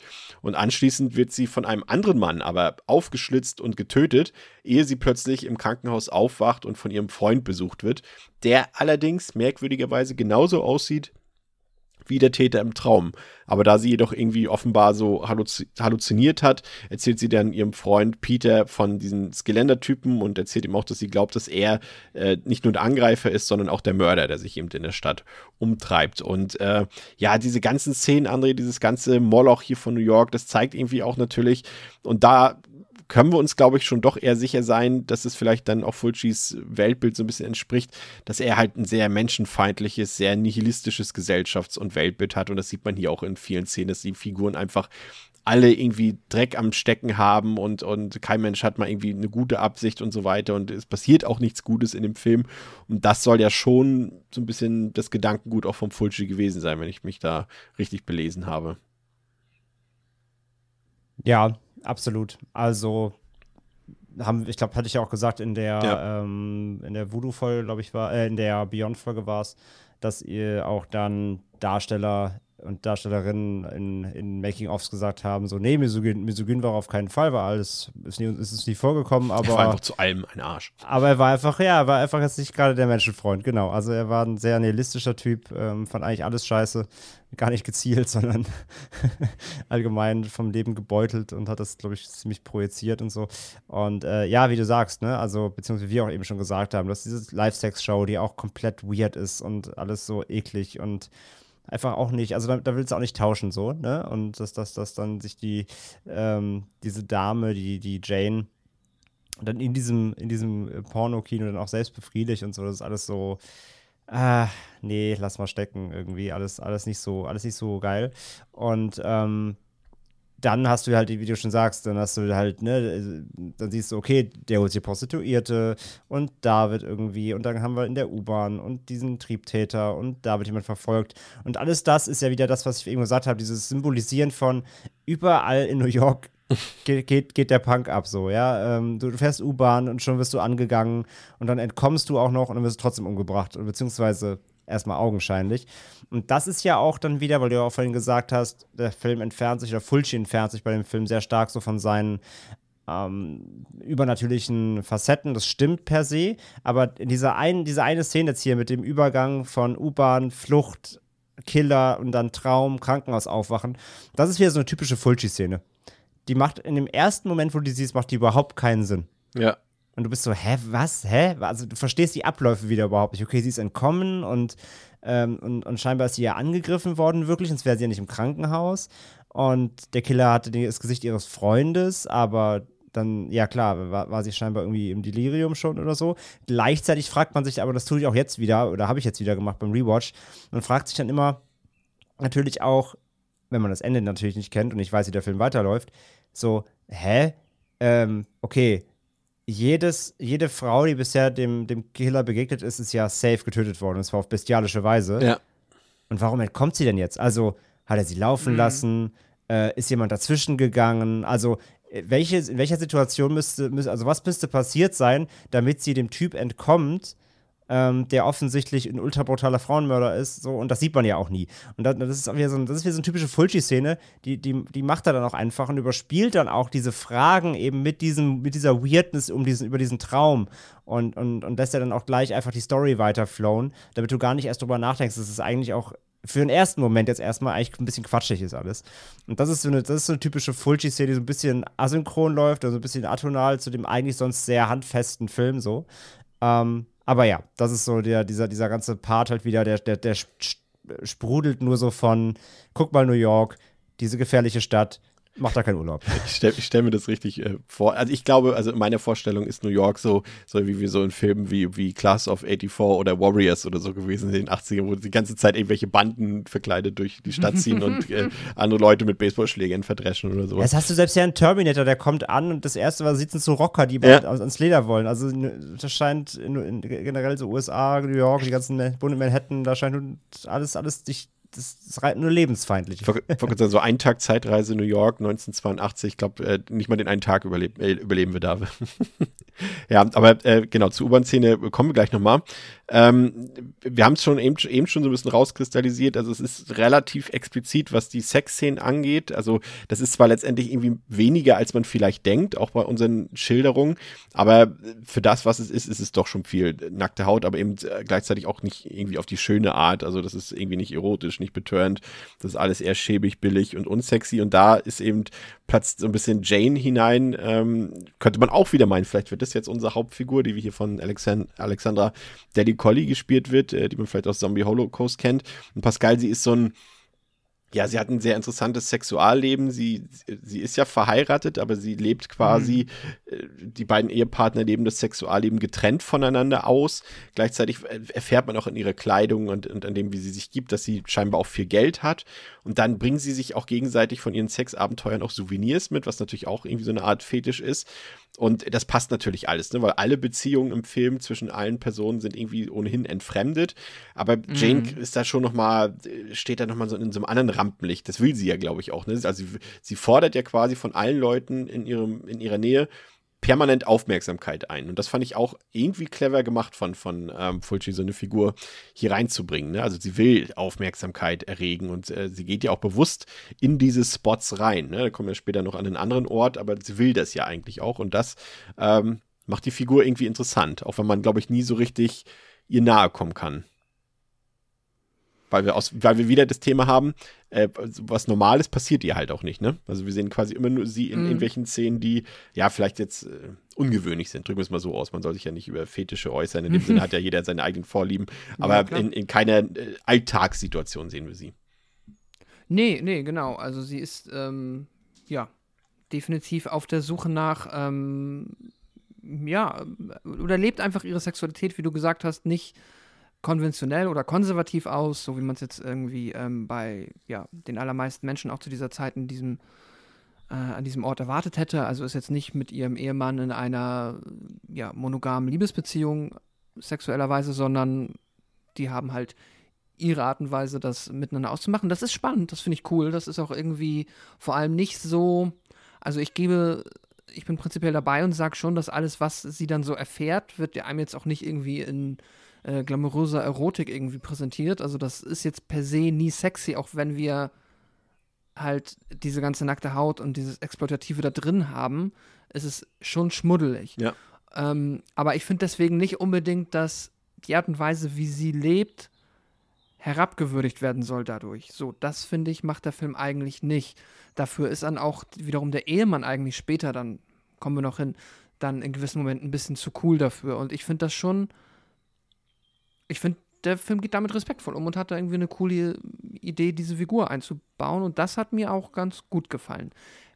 Komm gleich auf eine Szene mit ihr, die dann wieder auch ähm, so auf der Fulci Edgelord Witness Skala ganz weit ausschlägt.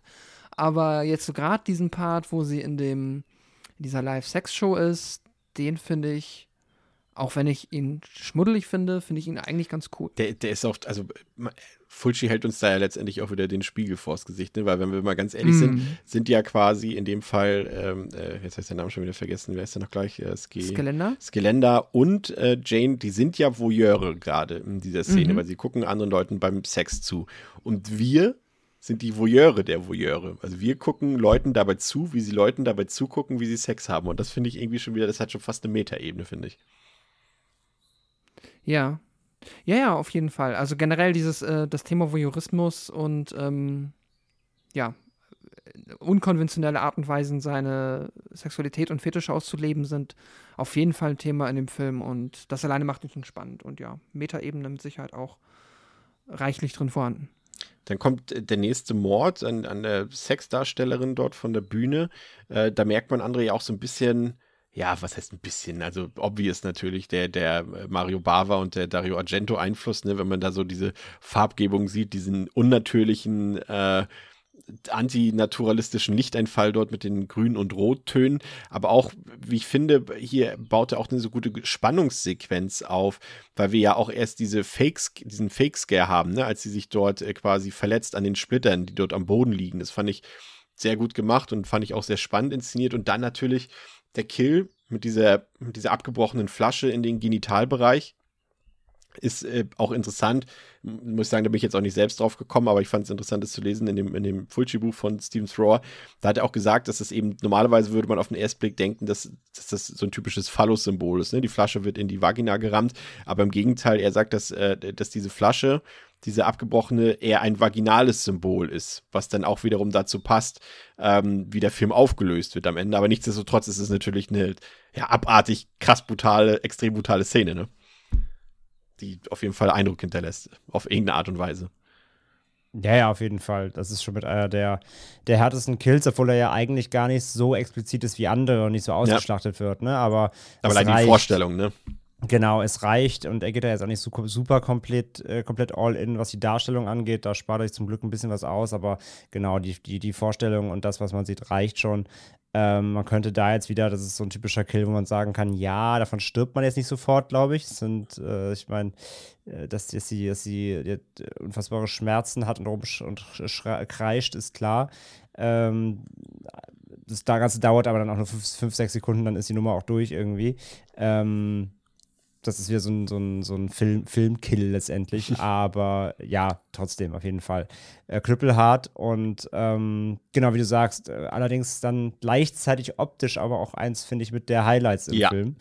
Ähm, weil das ist, ja, klar, die Vorbilder sind, sind deutlich, aber nichtsdestotrotz ist, äh, nichtsdestotrotz ist die Szene geil, geil geschossen, weil wenn sie dann da eben auf dem Boden liegt, dann schmeißt er die Flasche halt noch so hin. Du hast also die Leiche auf dem Boden, diese Flasche und dann strahlt so rotes Licht sie halt an, die Leiche und dann siehst du halt so, wie der, der Schatten vom Killer rausgeht, dann öffnet sich die Tür ähm, und dann fällt halt grünes Licht von außen noch rein, äh, gibt kurz so eine, wie so eine grüne Schneise in dem Rot und dann wieder Tür zu und dann wieder, wieder geht das Grüne so langsam wieder zurück und dann hast du wieder das, Rot, das Rote stehen. So, äh, klar, ist halt komplett Argento und Bava, aber es sieht, es sieht schon echt, echt stark aus. Also, das ist äh, so, so brutal und abartig die Szene ist, so schön inszeniert ist sie aber gleichzeitig auch. Ich, ich glaube auch, also das, äh, es ist letztendlich auch eine Hommage, finde ich, weil es, das, es kommt halt auch nur einmal vor so und genauso hat er, hat er mhm. ja auch Friedkins Cruising später noch in, in, in so einer kleinen Szene ja, ihm letztendlich auch so ein bisschen Beifall geklatscht sozusagen und, und, und an, an De Palmas äh, Dress to Kill gibt es auch eine Szene, die eins zu eins da übernommen ist. Also ich glaube, er wollte hier auch so ein bisschen seinen eigenen Kollegen und Helden so ein bisschen huldigen und, und, und und das ist, dafür ist es einfach auch zu offensichtlich. Ähm, was ich interessant finde, ist, dass wir auch äh, hier äh, Daniela Doria wieder dabei haben, die ja auch schon ähm, in den letzten beiden Filmen, die wir besprochen haben, das Zeitliche segnen musste hier und hier spielt sie die prostituierte Kitty und äh, spätestens da war mir klar, ah, okay, das ist die Doria vom letzten Mal und vom vorletzten Mal, natürlich muss sie sterben, aber dazu kommen wir später noch. Kommen wir zu dieser U-Bahn-Szene, die ja auch, wenn man so will, ja, mehr oder weniger eins zu eins aus Maniac übernommen wurde, diese ganze Verfolgung und dieses Beobachten und so weiter. Ähm, und das ist halt insofern interessant. Also wir haben ja schon gesagt, dass, dass die beiden Filme schon vielleicht jetzt nicht qualitativ, aber in der Art, wie sie etwas erzählen, doch sehr ähnlich sind, also Maniac und New York Ripper. Und das ist halt in, insofern interessant, dass ja William Lustig halt vom italienischen Giallo inspiriert wurde und sich quasi hier ein italienischer oder fast Giallo dann von Maniac wiederum inspirieren lässt. Aber es ist auf jeden Fall die U-Bahn, Pascal, ne? Ein gern gesehenes Szenario, glaube ich, das irgendwie immer wieder für Spannung sorgt. Irgendwie, wir hatten ja auch das mhm. zuletzt gerade wieder in The Sadness, ne? Äh, als Beispiel und äh, das funktioniert immer. Also für mich ist das, äh, da du eine U-Bahn-Szene drin hast mit einer Verfolgung, wo alles menschenleer ist, äh, creepiger geht's kaum, oder? Ja, klar, das funktioniert immer. Du hast den Wunder, das wunderbare Zusammenspiel einerseits aus ähm, ja, dieser klaustrophobischen Atmosphäre. Dann passt es einerseits wunderbar zum Setting so. New York, Manhattan ist eine U-Bahn-Stadt. Ähm, das passt einwandfrei rein. Du hast die ja, Hilflosigkeit, weil und es gibt halt nicht viele Auswege so, ne? Du kannst halt nicht überall links, rechts, du bist vergleichsweise in einem Schlauch, in einem Tunnel und ähm, ja, das ist einfach äh, ein optimales Setting für eine spannende Verfolgungsjagd. Ist dir das, ist dir das by the way, aufgefallen, um dir das mal gleich hm? mitzugeben, weil du es gerade ansprichst, dass generell in allen Mordsequenzen die Opfer immer isoliert sind, so ein bisschen von der Außenwelt. Also sie haben hm. quasi eigentlich gar keine, gar keinen Ausweg, gar keine Chance, irgendwie dem Täter zu entfliehen, ne? Was ja zum Beispiel jetzt irgendwie eher konträr ist zum Slasher, wo irgendwie gefühlt immer irgendwie eine Fluchtmöglichkeit ja. besteht und dann fallen sie halt irgendwann hin aus eigener, naja, weil es der Film halt verlangt. Aber hier denken wir an den Mord an Rosie, sie ist dort eingeklemmt, quasi mit der Tür an der Wand im Auto. Hier ist es auch so mit der U-Bahn sozusagen. Erstmal ist es ausweglos und später ähm, die anderen Kills ja auch und ähm, das macht äh, Fulci ziemlich gut irgendwie, ne? Also ich weiß nicht, also einerseits ist es vielleicht nicht ganz so spannungsfördernd, wenn du schon am Aufbau der Szene siehst, okay, es gibt hier keine Möglichkeit zu fliehen, aber gleichzeitig mm. zeigt es einfach auch nochmal, wie fies Fulci hier ist, ne? Ja, genau, weil die allermeisten Kills haben auch einfach, glaube ich, gar nicht die Intention im Film, einem da einen Spannungsmoment mitzugeben, weil es ja auch wirklich halt, wie du sagst, es geht gar nicht darum, dass die Opfer die Möglichkeit haben zu kämpfen, sich zu wehren oder irgendwie dem Killer in den meisten Situationen etwas entgegenzusetzen, außer eine Szene, die gleich noch kommt. Da wird dann tatsächlich mal auf einen Spannungsmoment gesetzt, der aber, ja, dann auch wieder halt einen Twist hat, der das begründet, warum ähm, es dort auf einmal spannend wird. Aber äh, davon abgesehen, bis hierhin, nein. Das ist wirklich ähm, einzig nur, ja, und das ist dann vielleicht auch wieder etwas, wo man sich fragen kann, ob das, ähm, oder wo ich zumindest verstehe, wenn man wenn man das hinterfragt oder sich darüber Gedanken macht, weshalb wir quasi fünfmal sehen, wie äh, Frauen quasi halbnackt ermordet werden, die halt nicht mal die Chance hatten, irgendetwas zu tun. Das ist, ähm, ja, halt jetzt, wie du sagst, nicht das, was du in einem Slasher hast, wo du halt, ne, wo es das Katze und Maus oder was heißt, wo es halt mehr darum geht, ähm, wo man mitfiebern kann, wo man sich ein bisschen überlegen kann, wer schafft es jetzt, wer schafft es nicht. Hier hast du das in den meisten Fällen halt nicht. Ja.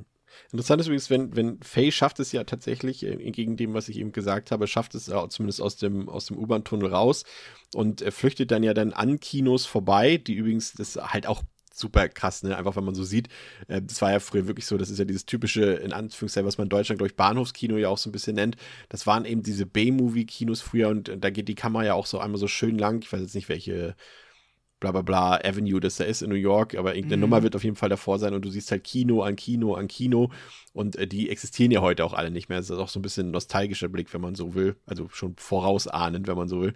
Ähm, aber auch da läuft sie ja an, an, an einem Kino vorbei und da läuft oben gerade American Werewolf in London und das ist halt mhm. in, insofern interessant, weil es da auch diese äh, Szene in der Londoner Underground gibt.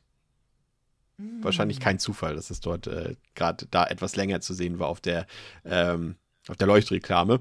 Aber Was ich hier spannend finde, ist, wir haben ja vorhin schon gesagt, dass die, die, die Kamera ja äh, zwischendurch immer wieder die POV-Sicht des Täters einnimmt. Hier wechselt das Ganze so ein bisschen und es bekommt so, eine, so einen subjektiven Blick auf Faye, nachdem sie eben da rausgekommen ist aus dem Kino. Und das macht das, macht, macht Fulci letztendlich irgendwie clever, weil wir wissen eigentlich noch nichts über Faye, wir wissen nicht, was sie für ein Charakter ist, was es mit, auf, ja, mit ihr auf sich hat, aber nur dadurch, dass wir, dass die Kamera so nah an, an, an ihrem Körper oder an ihrer Figur dran ist, äh, findet man irgendwie, zumindest ging es mir so, eine Art Identifikation und auch Mitleid. Und das ist wieder ein Punkt für mich, allein, dass er diese Perspektive einnimmt, Fulci hier, ähm, die wiederum gegen diese Misogynie-Vorwürfe sprechen also finde ich eigentlich relativ eindeutig irgendwie. Ähm, das würde er sonst nicht machen, ganz einfach, weil warum sollten wir sonst Mitleid mit dieser Frau haben, wenn, wenn Fulci hier misogyne Absichten hätte? Das würde irgendwie nicht passen. Aber auch im Kino selbst dann auch wieder das, was André vorhin schon wieder gesagt hat, auch dieses wunderbare Farbspiel, auch wieder mit sehr viel Rot dort, wie dort gearbeitet wird, ähm, fand ich auch sehr schön optisch gelöst. Und dann natürlich ähm, dieser, dass der Killer, das, das fand ich ein bisschen weird. André, ich weiß nicht, wie es dir da ging, aber als, als der Killer auf einmal, als, als Fee im Kino sitzt und auf einmal der Killer zwischen ihren Beinen auftaucht, das fand ich ein bisschen absurd. ja.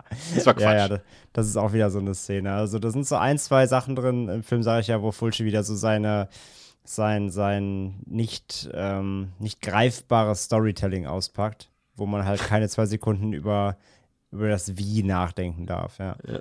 Und, und, ähm, aber es kommt danach direkt halt für mich vielleicht die kreativste Idee, klingt ein bisschen absurd, wenn man äh, es daran misst, dass es halt letztendlich nur ein Gewaltakt ist.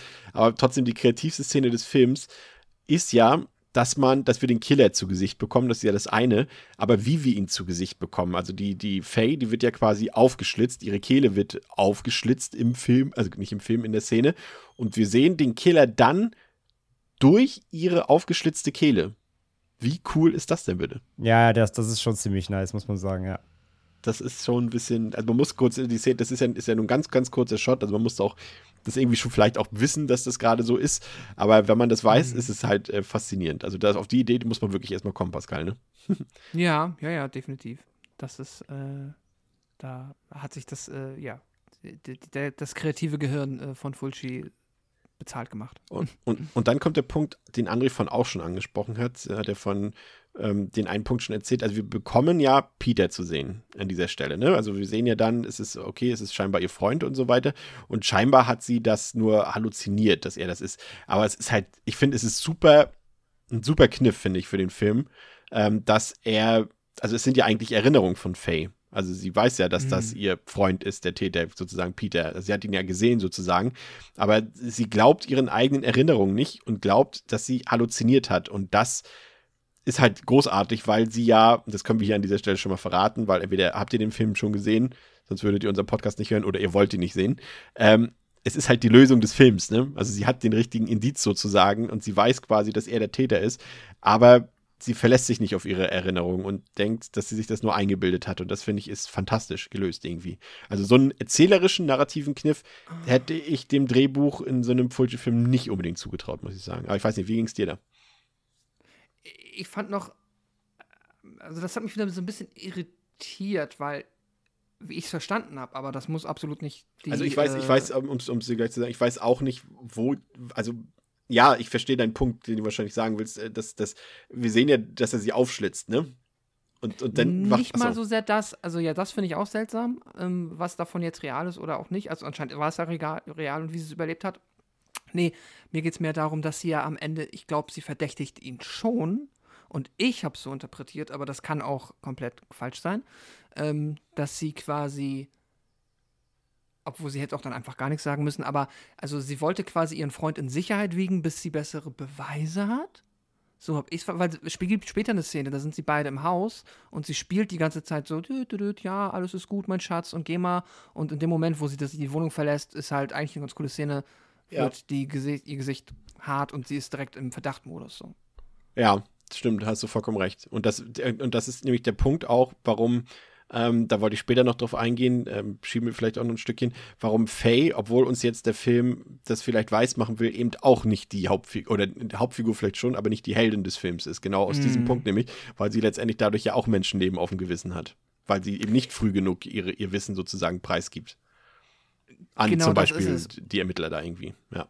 Ja, weil vielleicht ist sie aber auch, ja, ich weiß nicht. Also der Film ist, da ist es wieder so ein bisschen, da würde ich mir ein bisschen wünschen, dass sie ein bisschen mehr konkreter in die Figur reingehen, dass man da ein bisschen besser die Handlung nachvollziehen könnte, weil man kann es so sich zurechtsetzen, dass äh, es Sinn ergibt, was sie plant, weil vielleicht hat sie ja gedacht, ah, okay, ich kann jetzt direkt sagen, ähm, mein Freund war's, aber wenn die Polizei ihn jetzt nicht festnimmt, weil die Beweislage nicht gut genug ist, dann bringt er mich dann nochmal um. Aber wenn ich jetzt meinem Freund glauben mache, dass ich nur das nur geträumt habe, dann lässt er mich am Leben. So würde ich es irgendwie verstehen, aber da muss man sehr viel irgendwie selbst versuchen, Ja. für sie mitzudenken. Ja, da habe ich auch überlegt, wo dieser Punkt einsetzt. Ob er wirklich schon hier quasi bei diesem Sprung von Erinnerung zur Halluzination, ob sie da wirklich schon weiß oder ob sie es da noch verdrängt und später sozusagen äh, wieder in Erinnerung ruft oder ob sie es hier schon ihm vorspielt sozusagen. Weil ich fand zumindest die, ja, obwohl sie verhält sich auch ihm gegenüber im Krankenhaus schon ein bisschen komisch. Was aber auch wiederum darum liegt, was wir erfahren über sie, ist ja auch, dass sie auch in einer nicht so besonders intakten Beziehung mit ihm ist. Ne? Also, dass sie dort auch emotional, ähm, wie sagt man, unterdrückt wird sozusagen und dass sie da auch keine glückliche Mhm. Beziehung wird, wie eben alle anderen Figuren auch. Weiß ich nicht. André, sag du mal was. Wie, wie, wie würdest du das einschätzen? man könnte quasi sagen, man könnte es damit zusammenfassen, Fulci und halt die Drehbuchautoren hatten hier einen, einen sehr geschickten Twistfinger und einen sehr geschickten Crime Investigation ähm, äh, Finger, um richtige falsche Fährten zu legen. Und das ist halt für so einen letztendlich ja auch ein bisschen Whodunit-Film ja super clever und smart. Aber leider hat Fulci es mal wieder nicht geschafft, diesen cleveren Schachzug auch im Film auszuspielen. Also die Idee ist super und der funktioniert auch, aber eben er schafft wieder das gleiche Problem wie in allen seinen Filmen. Er schafft er ist halt einfach nicht der stärkste Figurenerzähler und, und, und er kann nicht stringent Dinge klar machen und daran scheitert dann letztendlich dieser super Einfall. Nämlich damit, dass du letztendlich nicht ganz weißt, welches Wissen hat sie, was sind ihre wirklichen ähm, Ansichten, was spielt sie vielleicht vor. Äh, das, das, das wird so ganz peu à peu, ähm, Stück für Stück, ja, wird das, wird das einem dann irgendwann bewusster, gen, gen Finale erst fast schon. Aber die, äh, ja, so richtig, wie Pascal sagt, man muss es sich halt ein bisschen zusammenreimen. Das heißt, die größte Schwäche, die Fulci hat, wird dem Film hier leider an der Stelle und jetzt auch so für die nächsten 20 Minuten im Film be- bestimmt, ähm, dann ein bisschen wieder zum Verhängnis, weil da verstolpert sich dann wieder das, das, das Story und das Figurentelling so ein bisschen leider. Aber was, was auf jeden Fall, ähm, da äh, leiten wir auch schon mal deinen Punkt weiter, Pascal, oder den, den wir eben herauskristallisiert haben, ist, dass, und das finde ich auch wieder gut gemacht. Deswegen, ich finde find schon so ein paar Kniffe, die sie, also wie gesagt, alles, was du eben schon gesagt hast, André, sie haben wieder ein paar gute Ideen gehabt, haben es nur nicht zu Ende gedacht. Äh, das ist ja auch wieder typisch irgendwie für die Drehbücher von den Fulci-Filmen. Aber ähm, dass Faye hier ja deutlich anders zunächst gezeigt wird, als jetzt irgendwie zum Beispiel die Rosie am Anfang oder die Jane eben. Also sie ist deutlich weniger sexuell unterwegs, sage ich mal. Sie ist auch nicht so, wird nicht so emanzipiert gezeigt. Und auch das ist ja letztendlich für die Auflösung des Films irgendwie äh, wichtig so ein bisschen. Sie soll dem Zuschauer, dachte ich zumindest anfangs, auch so ein bisschen Normalität suggerieren. Hier so ein, das ist eine Figur, mit der könnt ihr euch identifizieren. Und deswegen umso, umso brachialer später das, was, was, was, was uns offenbart wird, Pascal, ne, dass sie eben auch eigentlich Dreck am Stecken hat, auch wenn sie es vielleicht auf eine liebe Art und Weise gedacht hat, aber letztendlich ist sie auch kein besserer Mensch als die anderen und das mochte ich eben auch so ein bisschen an dieser Figur, ja. Ähm, Jane ist unterdessen weiter auf der Suche nach weiteren sexuellen Abenteuern, erst wenig erfolgreich in einer Billardbar, aber später lässt sie sich dann auf den scheinbar omnipräsenten Skelender ein und äh, die beiden vollziehen so ein paar, ja, das ist SM, ne? Das ja, SM, BDSM, Bondage, wie nennt man das? André, Ja, Bondage. Pascal? Bondage, ja. Schön, dass du auch meinen Namen erstmal rufst. Andere hier, Experte. Ja. ja, auf jeden Fall vollziehen, äh, vollziehen die da diese Praktiken dort in einem Hotelzimmer. Und während sie noch am Bett gefesselt ist und das Geländer längst eingeschlafen ist, hört sie im Radio eben einen Bericht über den New York Ripper. Und dort wird eben auch erwähnt, dass an dessen rechter Hand angeblich zwei Finger fehlen. Eben genau wie bei Skelender. Und in Panik befreit sie sich dann von den Fesseln und schleicht sich aus dem Zimmer, nur um dort dann tatsächlich vom richtigen Ripper getötet zu werden. Dennoch glauben Ermittler Williams und äh, Psychologe Dr. Davis weiterhin, dass Geländer eben der Mörder ist, ähm, da sie auch mittlerweile dessen Background gecheckt haben und den kennen ähm, diese auch wohl angeblich nicht gerade kurzes Strafregister hat. Und äh, Skelender versucht dann später in Fays Haus einzudringen und sie auch umzubringen, aber Peter kommt gerade noch dazwischen und kann das verhindern. Währenddessen lockt der eigentliche, also nicht der eigentliche, das ist mit einem kleinen Sprung versehen, währenddessen lockt der Killer dann den Ermittler Williams in eine Falle und bringt dessen geliebte Kitty auf ziemlich groteske Art und Weise um. Und ja, ich mag das, um nochmal auf diesen äh, Misogynie-Part einzugehen, äh, weil ich, ja, irgendwie mag ich es auch, das so ein bisschen zu widerlegen. Ähm, für mich auch ein Argument dafür, warum das so ist, ist, dass wir, dass der, dass der Film uns nie die Option lässt, irgendwelche Option, äh, irgendwelche Optionen, irgendwelche Sympathien für den Killer zu empfinden, André. Ich würde schon sagen, dass das ein wichtiger Punkt, Punkt wäre, ähm, den man da betrachten sollte. Also ich finde nicht, also man, auch später in der Auflösung, in der Begründung finde ich nicht, dass das, dass das eine ausreichende Begründung wäre, um zu sagen, ja, mit dem habe ich schon ein bisschen Mitleid oder ich könnte irgendwie seine Taten auch nur ansatzweise nachvollziehen. Also das liefert Fulci ja nicht ab, finde ich. Mm, nee, das stimmt da gebe ich dir schon recht. Das, das, das, äh, aber ja, es ist auch wieder hier die Frage, ne? Wollte er es vielleicht aus, wieder ausspielen, aber es hat wieder nicht funktioniert? Ja. war, war die Idee doch eigentlich, das mehr zu beleuchten? Wollte er da irgendwie mehr Emotionen auch erwecken, die, finde ich, halt bei dem Film auch nicht so richtig rauskommen, so generell aber nicht, weil das ist eher schon, ähm, also ich habe, ich weiß, wie es da euch geht, aber für mich gibt es halt auch dadurch, dass, dass es gibt wieder sehr viele Figuren halt, ne, an sehr vielen Stellen, die auch nicht alle so wirklich was miteinander zu tun haben. Also so eine, so eine Jane hat ja dann letztendlich mit dem, mit dem Ermittler ja auch nichts zu tun und so, ne? Also die ja. läuft, das läuft ein bisschen parallel.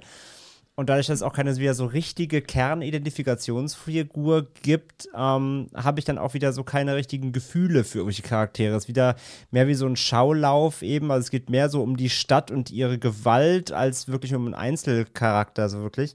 Und ähm, da geht dann halt auch wieder dem Drehbuch so eine gewisse Tiefe halt ab und die aber dann eben vielleicht auch sowas wie die Auflösung dann wiederum vielleicht ein bisschen gebraucht hätte, um es dann mehr einordnen zu können, ähm, als, als das plakative, ja, deswegen ist es halt so.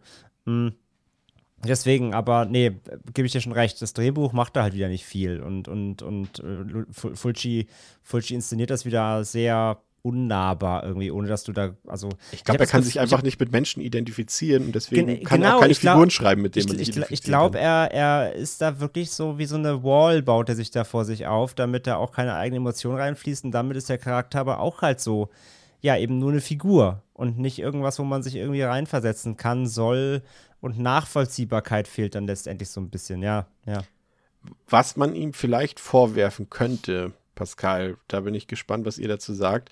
Ähm, und das, das, das ist so der einzige Punkt, den ich sehe, okay, das kann man ihm wirklich negativ auslegen, weil er es einfach nicht kommentiert selbst, sondern eben, wie ich vorhin schon sagte, uns als Zuschauern das überlässt, ist eben, dass er den Frauen meines Erachtens, zumindest jetzt im Skript, eventuell Mitschuld an ihrem Schicksal gibt, eben weil sie sich so verhalten, irgendwie, also wir kommen ja gleich auf, auf Janes Tod noch zu sprechen, aber sie verhält sich eben sexuell auslebend äh, und wird deshalb bestraft. Rosie ist auch die emanzipierte, selbstbewusste Frau am Anfang gewesen, wird deshalb bestraft und so weiter und so fort. Und es betrifft ja irgendwie auch alle Frauen, die, die, die Sexdarstellerin dort auf der Bühne und so weiter. Und dass durch ihr Verhalten sie eine Mitschuld tragen an ihrem Schicksal. Und das glaube, also ich persönlich glaube, dass Fulci das nicht sagen will, aber er will zumindest uns als Zuschauern da das Urteil überlassen, letztendlich. Und das war und ist für viele, glaube ich, ein Problem an dieser Stelle. Ja, ich finde das super schwer.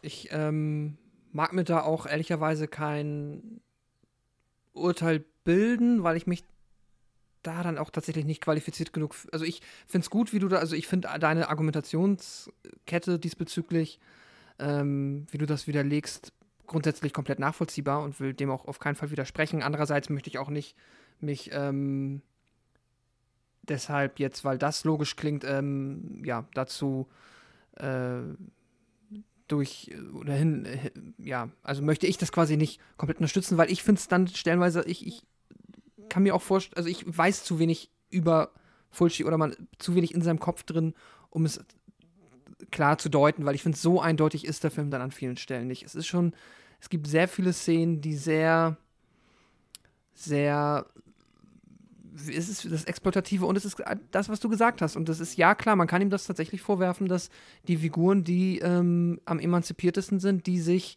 am offensten ihrer Sexualität hingeben, dann auch hier die sind, die bestraft werden. Andererseits weiß ich auch nicht, ob das einfach nur daran liegt, dass Fulci einen Film mit vielen Frauen zeigen möchte, die sich offen ihren Sexualitäten hingeben, weil das vielleicht spannender ist, als wenn er, ähm, ja, halt in Anführungszeichen, ich sag mal so blöd, Normies umbringt. Halt Menschen, die wir kennen. Sowas ist halt nicht so interessant.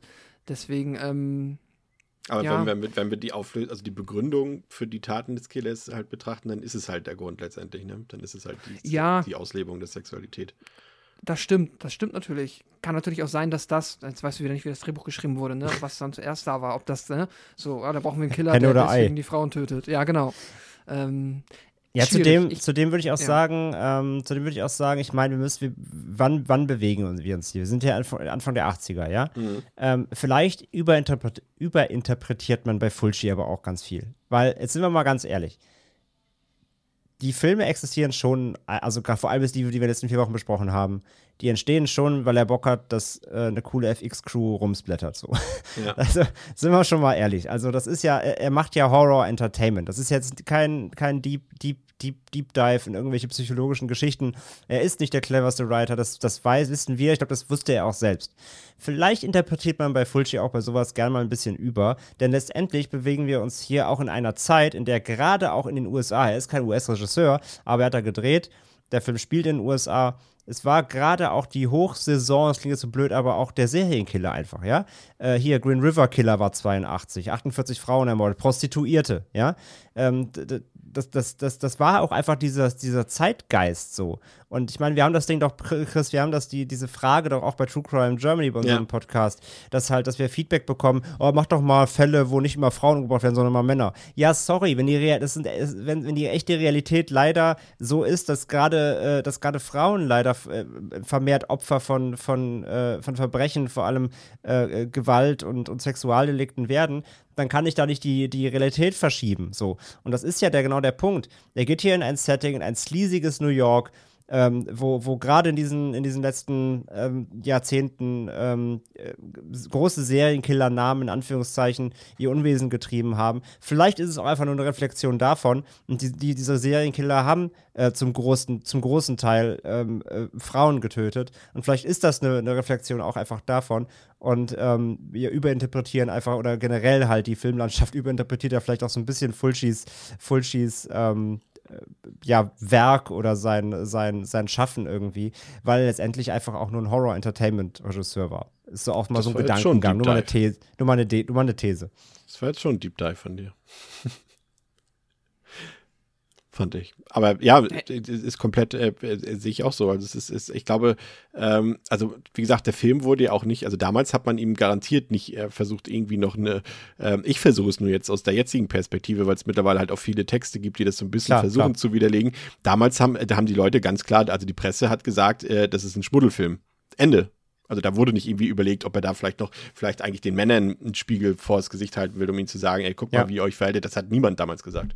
Also ich will nicht sagen, dass Fulci irgendwie doof ist und das nicht machen könnte oder würde, aber es passt halt auch so ein bisschen zu seinem Art des Filmemachens so, dass da vielleicht gar nicht so viel drinsteckt, sondern es eher wieder so ein Sinnbild der, des Zeitgeschehens ist, in dem ähm, ja solche, solche Verbrechen einfach, äh, ja, ich möchte nicht sagen gang und gäbe waren, aber einfach doch, doch leider sehr viel vorkamen so und gerade dann eben auch in den USA.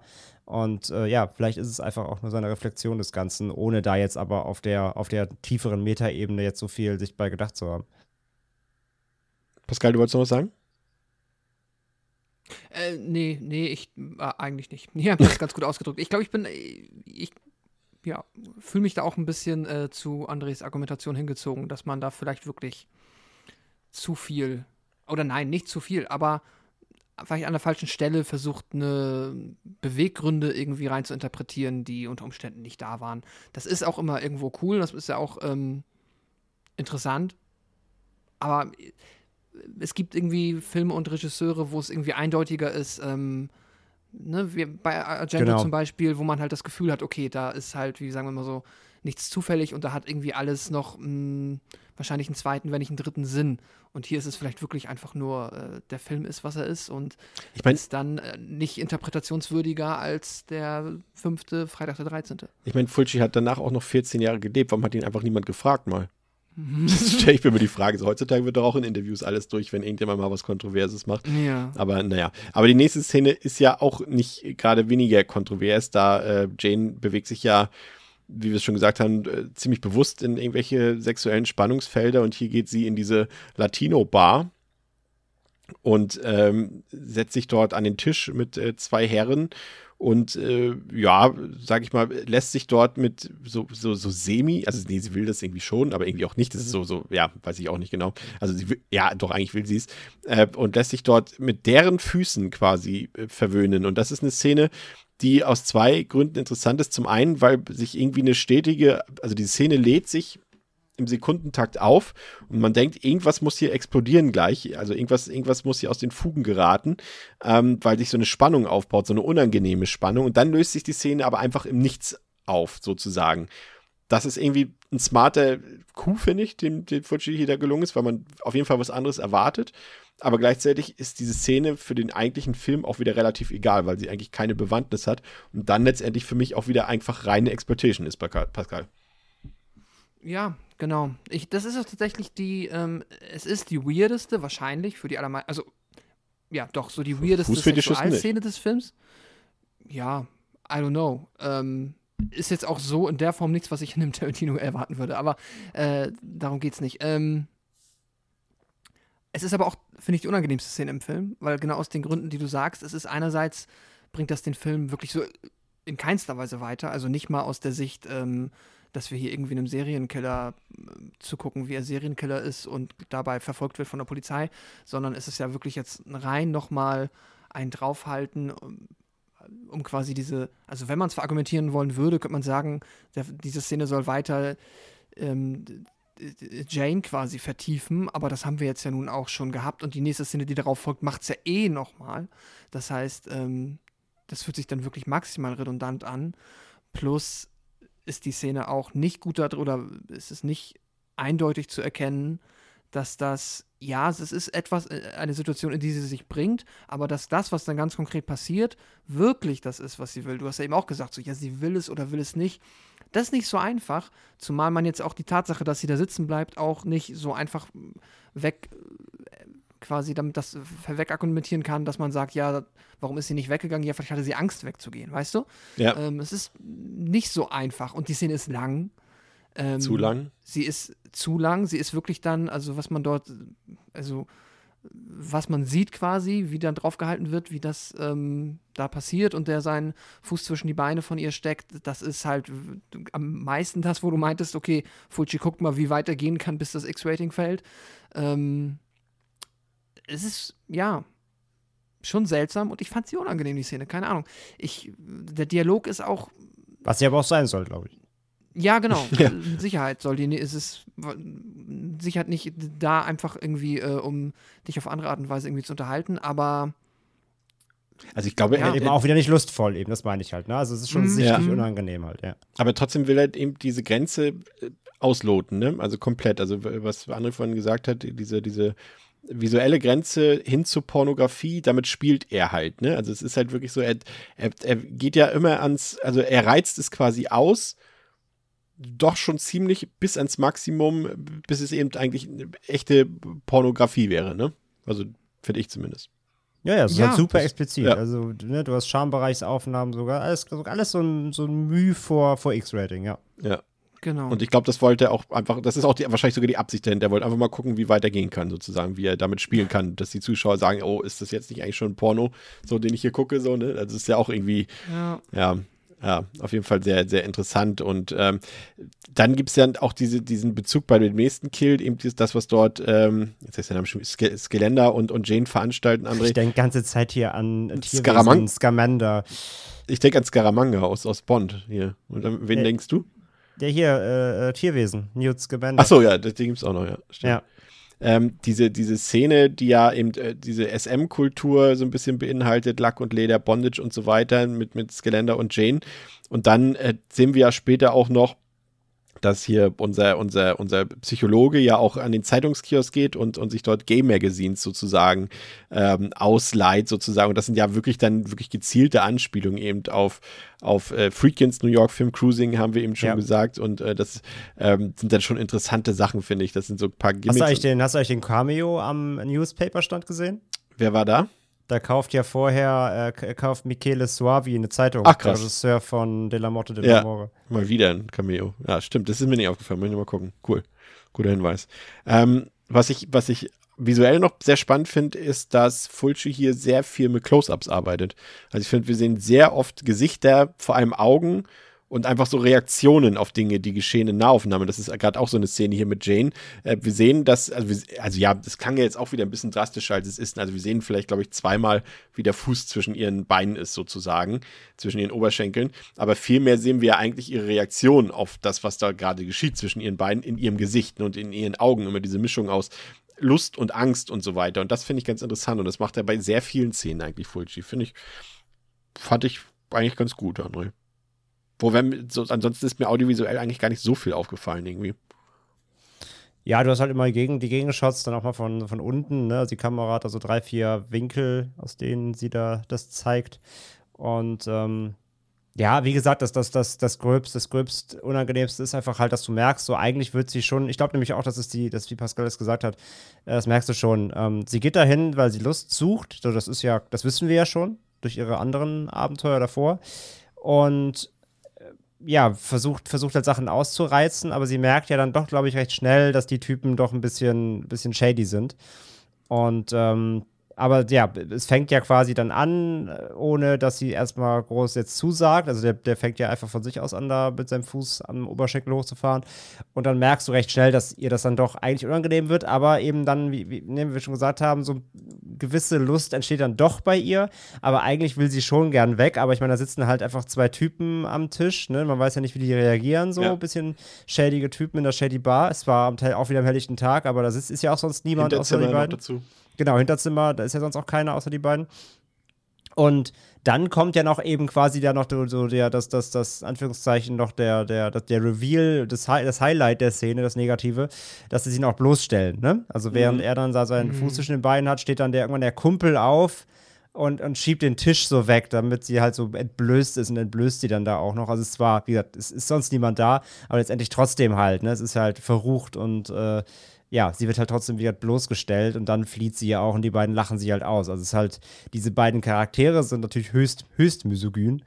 Ähm, und aber wie gesagt, es ist ja eher eine Bedrohungslage dort letztendlich, weil wenn sie jetzt sagt, hör auf damit oder so, ähm, weiß sie nicht, wie die reagieren und gleichzeitig ja hat, hat sie ja, ja, es ist ja scheinbar so ein, so ein, so ein, so ein Kink von ihr, so dieses Lust suchen mit einem leicht gefährlichen Touch, ja, äh, sie weiß ja nie, we wen sie begegnet, so, also Ja. ein gewisser, ein gewisser Reiz ist Ich ja meine, da. allein, dass sie, dass, sie, dass sie mit Skelender dann ja auch ins Hotel geht und der Genau. ja nun, ist ja nun der Obershady-Typ, ne? Genau, genau. Also, ne, sie, sie hat ja irgendwie so einen Reiz. Sie findet das ja irgendwie äh, anregend, mit so, mit so verruchten Leuten da abzuhängen und so. Ähm, aber gleichzeitig siehst du ja auch im Gesicht an, dass sie halt nicht weiß, wenn sie jetzt einfach sagt, stopp, ob die nicht irgendwie sie umbringen oder so. Also, das, ne, das ist eine sehr, sehr ambivalente Szene, irgendwie, die aus verschiedenen Richtungen gelesen werden kann. Aber dann, hier ist er wenigstens mal konkret Fulci, indem er halt dann quasi Bloßstellung zeigt äh, macht er hier ganz klar, dass die Typen halt eigentlich die Arschlöcher sind, ne? Auch wenn sie zwar freiwillig dahin geht, aber dass, dass sie trotzdem die, die, die, äh, die Arschlöcher in der Szene sind und, äh, und es nicht gut mit ihr meinen, äh, ist hier ja ganz klar rausgestellt. Fand interessant, finde ich tatsächlich wieder gar nicht so eindeutig, weil es auch für mich wieder so ein, so ein, ja, siehst du, Selbstschuldmoment ist. Der da auch. Ja, aber das ist ja völlig falsch zu lesen, weil Naja, ähm, also in dem sie, Moment, sie in begibt dem, sich, genau, sie begibt sich ja, du hast es ja gerade gesagt, sie begibt sich bewusst in diese Situation und Ja, der Film nicht- kann es dir so aber- suggerieren, ja, und guck mal, was dabei passiert. Ja, aber die Typen werden ja ganz klar als ähm, quasi Vergewaltiger hingestellt. Die dann noch über, Ja, die, über, die, über die Frau lachen. Ja. Also das macht der Film ja schon ganz klar. Aber, aber gleichzeitig könntest du auch sagen, er stellt es so dar, als würde sie sich doch maßlos überschätzen in dem, was sie da macht. Und das tut sie sich ja auch. Das gibt den Typen aber nicht den Recht, das zu tun, was sie tun. Nein, das gibt ihr nicht das Recht, aber der Film könnte es so zu verstehen geben. Das meine ich wieder. Finde ich nicht. Finde ich überhaupt nicht. Ich finde, das, Das ist die einzige Szene, wo, Bei der- wo bei Fulci mal klar ist, was, äh, weil er, weil er diese, diese beiden Typen ganz klar charakterisiert. Ich finde, das finde ich, finde ich interessant. Finde ich wirklich interessant. Da würde würd ich gerne noch ein paar, äh, können auch Pascal gleich nochmal dazu fragen. Ähm, äh, da habe ich jetzt auch nichts explizit zu dieser Szene weiter gelesen, wie da vielleicht ein paar andere Interpretationen sind, weil auch gerade dieses da, gerade dieses Bloßstellen, ähm, ja, veräppelt diese Figur auch so ein bisschen. Also man könnte es, also ich, ich bin auch eher auf deiner Seite. Welche Figur? Äh, er veräppelt Jane.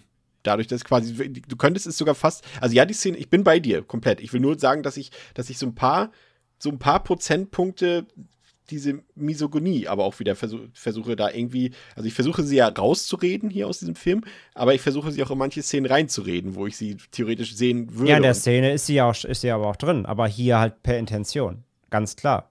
Ich meine, ich mein, nein, nein, ich meine Fulcis Misogynie. Ach so, das meinst du jetzt. Oder? Ja, und, und dass er, dass er, dass er, dass das quasi so eine Art wie eine, so eine, weil das ist ja wie eine Gag-Auflösung auch so ein bisschen.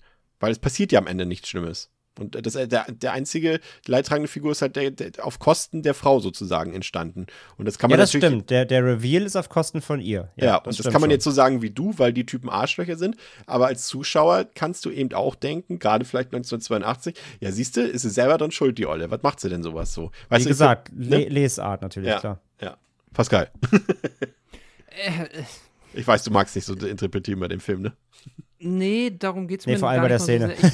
So ja, die Szene ist halt auch heieiei. Und ähm, interpretieren macht per se Spaß. Ich, ähm, und ist auch spannend. Das Ding ist halt dadurch, dass die Szene halt so komplett konsequenzlos ist für alles, was davor oder und oder danach passiert ist. Auch die Charakterisierung von Jane. Die Szene ist auch völlig egal. Jetzt mal. Ja, und das spricht ja, ja. aber wieder nimm die, gegen nimm die Fulci. komplett raus und es fehlt halt nichts. Das spricht ja. aber gegen Fulci in dem Fall, finde ich. Ja, denke ich auch. Also, weil du hast keinen Grund, Jane weiter zu charakterisieren. Also wenn du quasi von der Szene davor im Kino in die, äh, ins Hotelzimmer mit dem Skalender gewechselt wärst, hätte man jetzt auch nicht gesagt, so, huch, was ist jetzt mit ihr los? Das hätte ich nicht gedacht. Ähm, in der Hinsicht hätte es das nicht gebraucht. Und deswegen kann ich die Szene eigentlich gar nicht anders interpretieren, als dass das unterhaltsam sein soll, was da passiert. Und das ist jetzt dann schon schwierig. Das mag ich auch nicht. Deswegen fand ich die Szene unangenehm, weil ich das Gefühl habe, der Film will mich hier unterhalten, wie, und selbst ist es egal, ob ihr das gefallen hat oder nicht, oder erst nicht und dann doch oder andersrum, weil die beiden, das haben wir ja auch alle gesagt, das zu keinem Moment irgendwie interessiert hätte, ob oder wie sie das möchte, weil sie es ja einfach tun. So. Und das ist dann ja nichts anderes als ein sexueller Übergriff und den drei Minuten gezeigt zu bekommen, ohne dass der für den Film irgendeine weitere Bedeutung hat, ähm, fühlt sich dann schon schlecht an. Und das würde ich dem Film und Fulci an der Stelle vorwerfen, weil ob er jetzt, ob das, er das jetzt gemacht hat aus was weiß ich für Gründen oder die einfach nur den Film strecken wollten, ist es ja am Ende drin geblieben. Und das ist dann eigentlich das, was spätestens problematisch ist, meiner Meinung nach. Vor allem packt er sie ja quasi direkt danach in die nächste angespannte Situation, so von wegen so, guck mal, der hat nicht mal was draus gelernt. Geht gleich danach mit dem nächsten aufs Hotelzimmer, mit dem, mit der halt shady ist, ne? Aber ja, wie gesagt, da kann man, äh, finde es spannend auf jeden Fall. Ähm, aber spannend ist, finde ich tatsächlich aber die, die Sequenz und auch wieder, wie es Fulci dann schafft durch seine Inszenierung, diese, also ich frage es mal kurz ab. Jane, ich glaube, da sind wir uns einig, war uns zu diesem Zeitpunkt als Figur eigentlich nicht besonders von Interesse und auch nicht irgendwie ging uns nicht ans Herz oder so, ne? Da sind wir uns, glaube ich, einig an dieser Stelle, oder? Ich fand sie ein bisschen cool per se. Also, aber hast du sie so als, also emotional, hast du, konntest du mit ihr mitfiebern so an der Stelle? Ich muss sagen, die Szene, die jetzt okay. kommt, die hat mich, also jetzt nicht emotional. Nee, nee, die Szene ja. Nee, nee, ich meine jetzt wirklich explizit ja. bis dato. Bis dato. Ich sag mal, sie hätte mir egaler sein können. Okay, okay. Also da haben wir genug Filme hier besprochen, wo mir solche Figuren zehnmal mehr am Arsch vorbeigegangen sind. Ja, das stimmt. Okay, mir, mir, war sie egal in dem Fall, gerade weil ich bin da eher dieser, diesen, dieser Fate-Thematik auf den Leim gegangen, dass ich dachte, okay, ah, das ist jetzt unsere, unsere Figur, mit der wir mitfiebern sollen. Aber ich, aber ich sag ja, genauso wie, wie alle Figuren im Film, sag ich ja, liefen die, die laufen ja alle für mich so ein bisschen, ne, einfach ab, habe ich ja gesagt, ne? So eine richtige, richtige Tiefen, Tiefencharakterisierung, dass ich irgendwie Emotionen aufbaue zu Figuren, hat Fulci bei mir da eh generell nicht geschafft. Ja, ähm, aber die Szene selbst, ich glaube, das wolltest du jetzt auch schon anreißen, Pascal, die ist natürlich spannend. Ne? Also, das ist klar. Also, zum einen erstmal, dass, dass Jane dort gefesselt ist, dort ans Bett noch mit den Seilen. Äh, und dann diesen Radiobericht hört und dann sofort weiß, ach du Scheiße, der Typ da neben mir, das ist der Killer. Und dann erst ihr Fluchtversuch und wie sie dort versucht, dort rauszukommen und so weiter. Und dann glaubt sie ihm entkommen zu sein und dann trifft sie dort im Flur auf den echten Killer, der sie dann quasi bestialisch von oben bis unten, oder von unten nach oben in dem Fall, glaube ich, äh, aufschlitzt. Ne? Das ist halt krass aus mehreren Perspektiven. Zum einen, weil es diesen Psycho-Moment hat, dass man denken könnte, Jane ist unsere Hauptfigur, weil sie ja dort doch schon einen relativ großen Screen-Time-Anteil hatte und dann einfach aus dem Film genommen wird, wie damals auch Janet Lee in, in, in, in Psycho. Und die Inszenierung einfach, die ist an der Stelle so gut, dass ich dann, also gut, für euch ist es ja nicht mehr so interessant, für mich schon, weil ich eben absolut null Verbindung zu Jane hatte und trotzdem in dieser Szene extrem mitgefiebert habe, allein durch die Mhm. Inszenierung. Das war ja schon, ja, nicht nur, ja, passt ja zu Psycho, einfach weil es auch Hitchcockig war. In dem Sinne, so ein bisschen so, wie, die, wie, wie dieser Spannungsaufbau da vonstatten gegangen ist. Und die Szene finde ich wirklich absolut grandios. Vor allem auch mit dem Reveal, dass sie dann denkt, sie ist, sie ist geflüchtet und dann steht der Killer da und tötet sie. Ähm, richtig gut, muss ich sagen. Absolut. Ist meine Highlight-Szene. Ich mag es total, wie sie. Erstmal mal finde ich ganz cool, wie sie den Skelett noch so wieder ein bisschen in Szene gesetzt wird. Wie er dann auch nochmal so, ähm, ja, oben ohne vorm Spiegel kurz äh, stolzieren darf, wo du auch siehst, okay, der ist auch, äh, sagen wir mal, nicht äh, wenig bepackt. Also der ist halt definitiv gefährlich, wird auch so inszeniert wie jemand, der, wenn er jetzt der Killer sein sollte oder auch nicht, auf jeden Fall eine Gefahr oder eine gefährliche Aura ausstrahlt und dann liegt sie gefesselt am Bett, er liegt daneben, scheinbar schlafend, dösend und dann kommt der Radiobericht, sie realisiert, man, der, die Kamera fährt auf die Hand, man sieht, der fehlen zwei Finger. Das ist das, was gerade im Radio gesagt wurde. Sie realisiert instant, dass sie in Gefahr ist und hat jetzt die Aufgabe, ohne ihn irgendwie entweder zu wecken oder ihm zu zeigen, dass sie Angst vor ihm hat, da zu entkommen. Das ist ein klasse Spannungssetup und wirklich gut in Szene gesetzt und funktioniert für mich einwandfrei. Das ist deswegen echt mein Highlight. Hat es dir auch gefallen, André?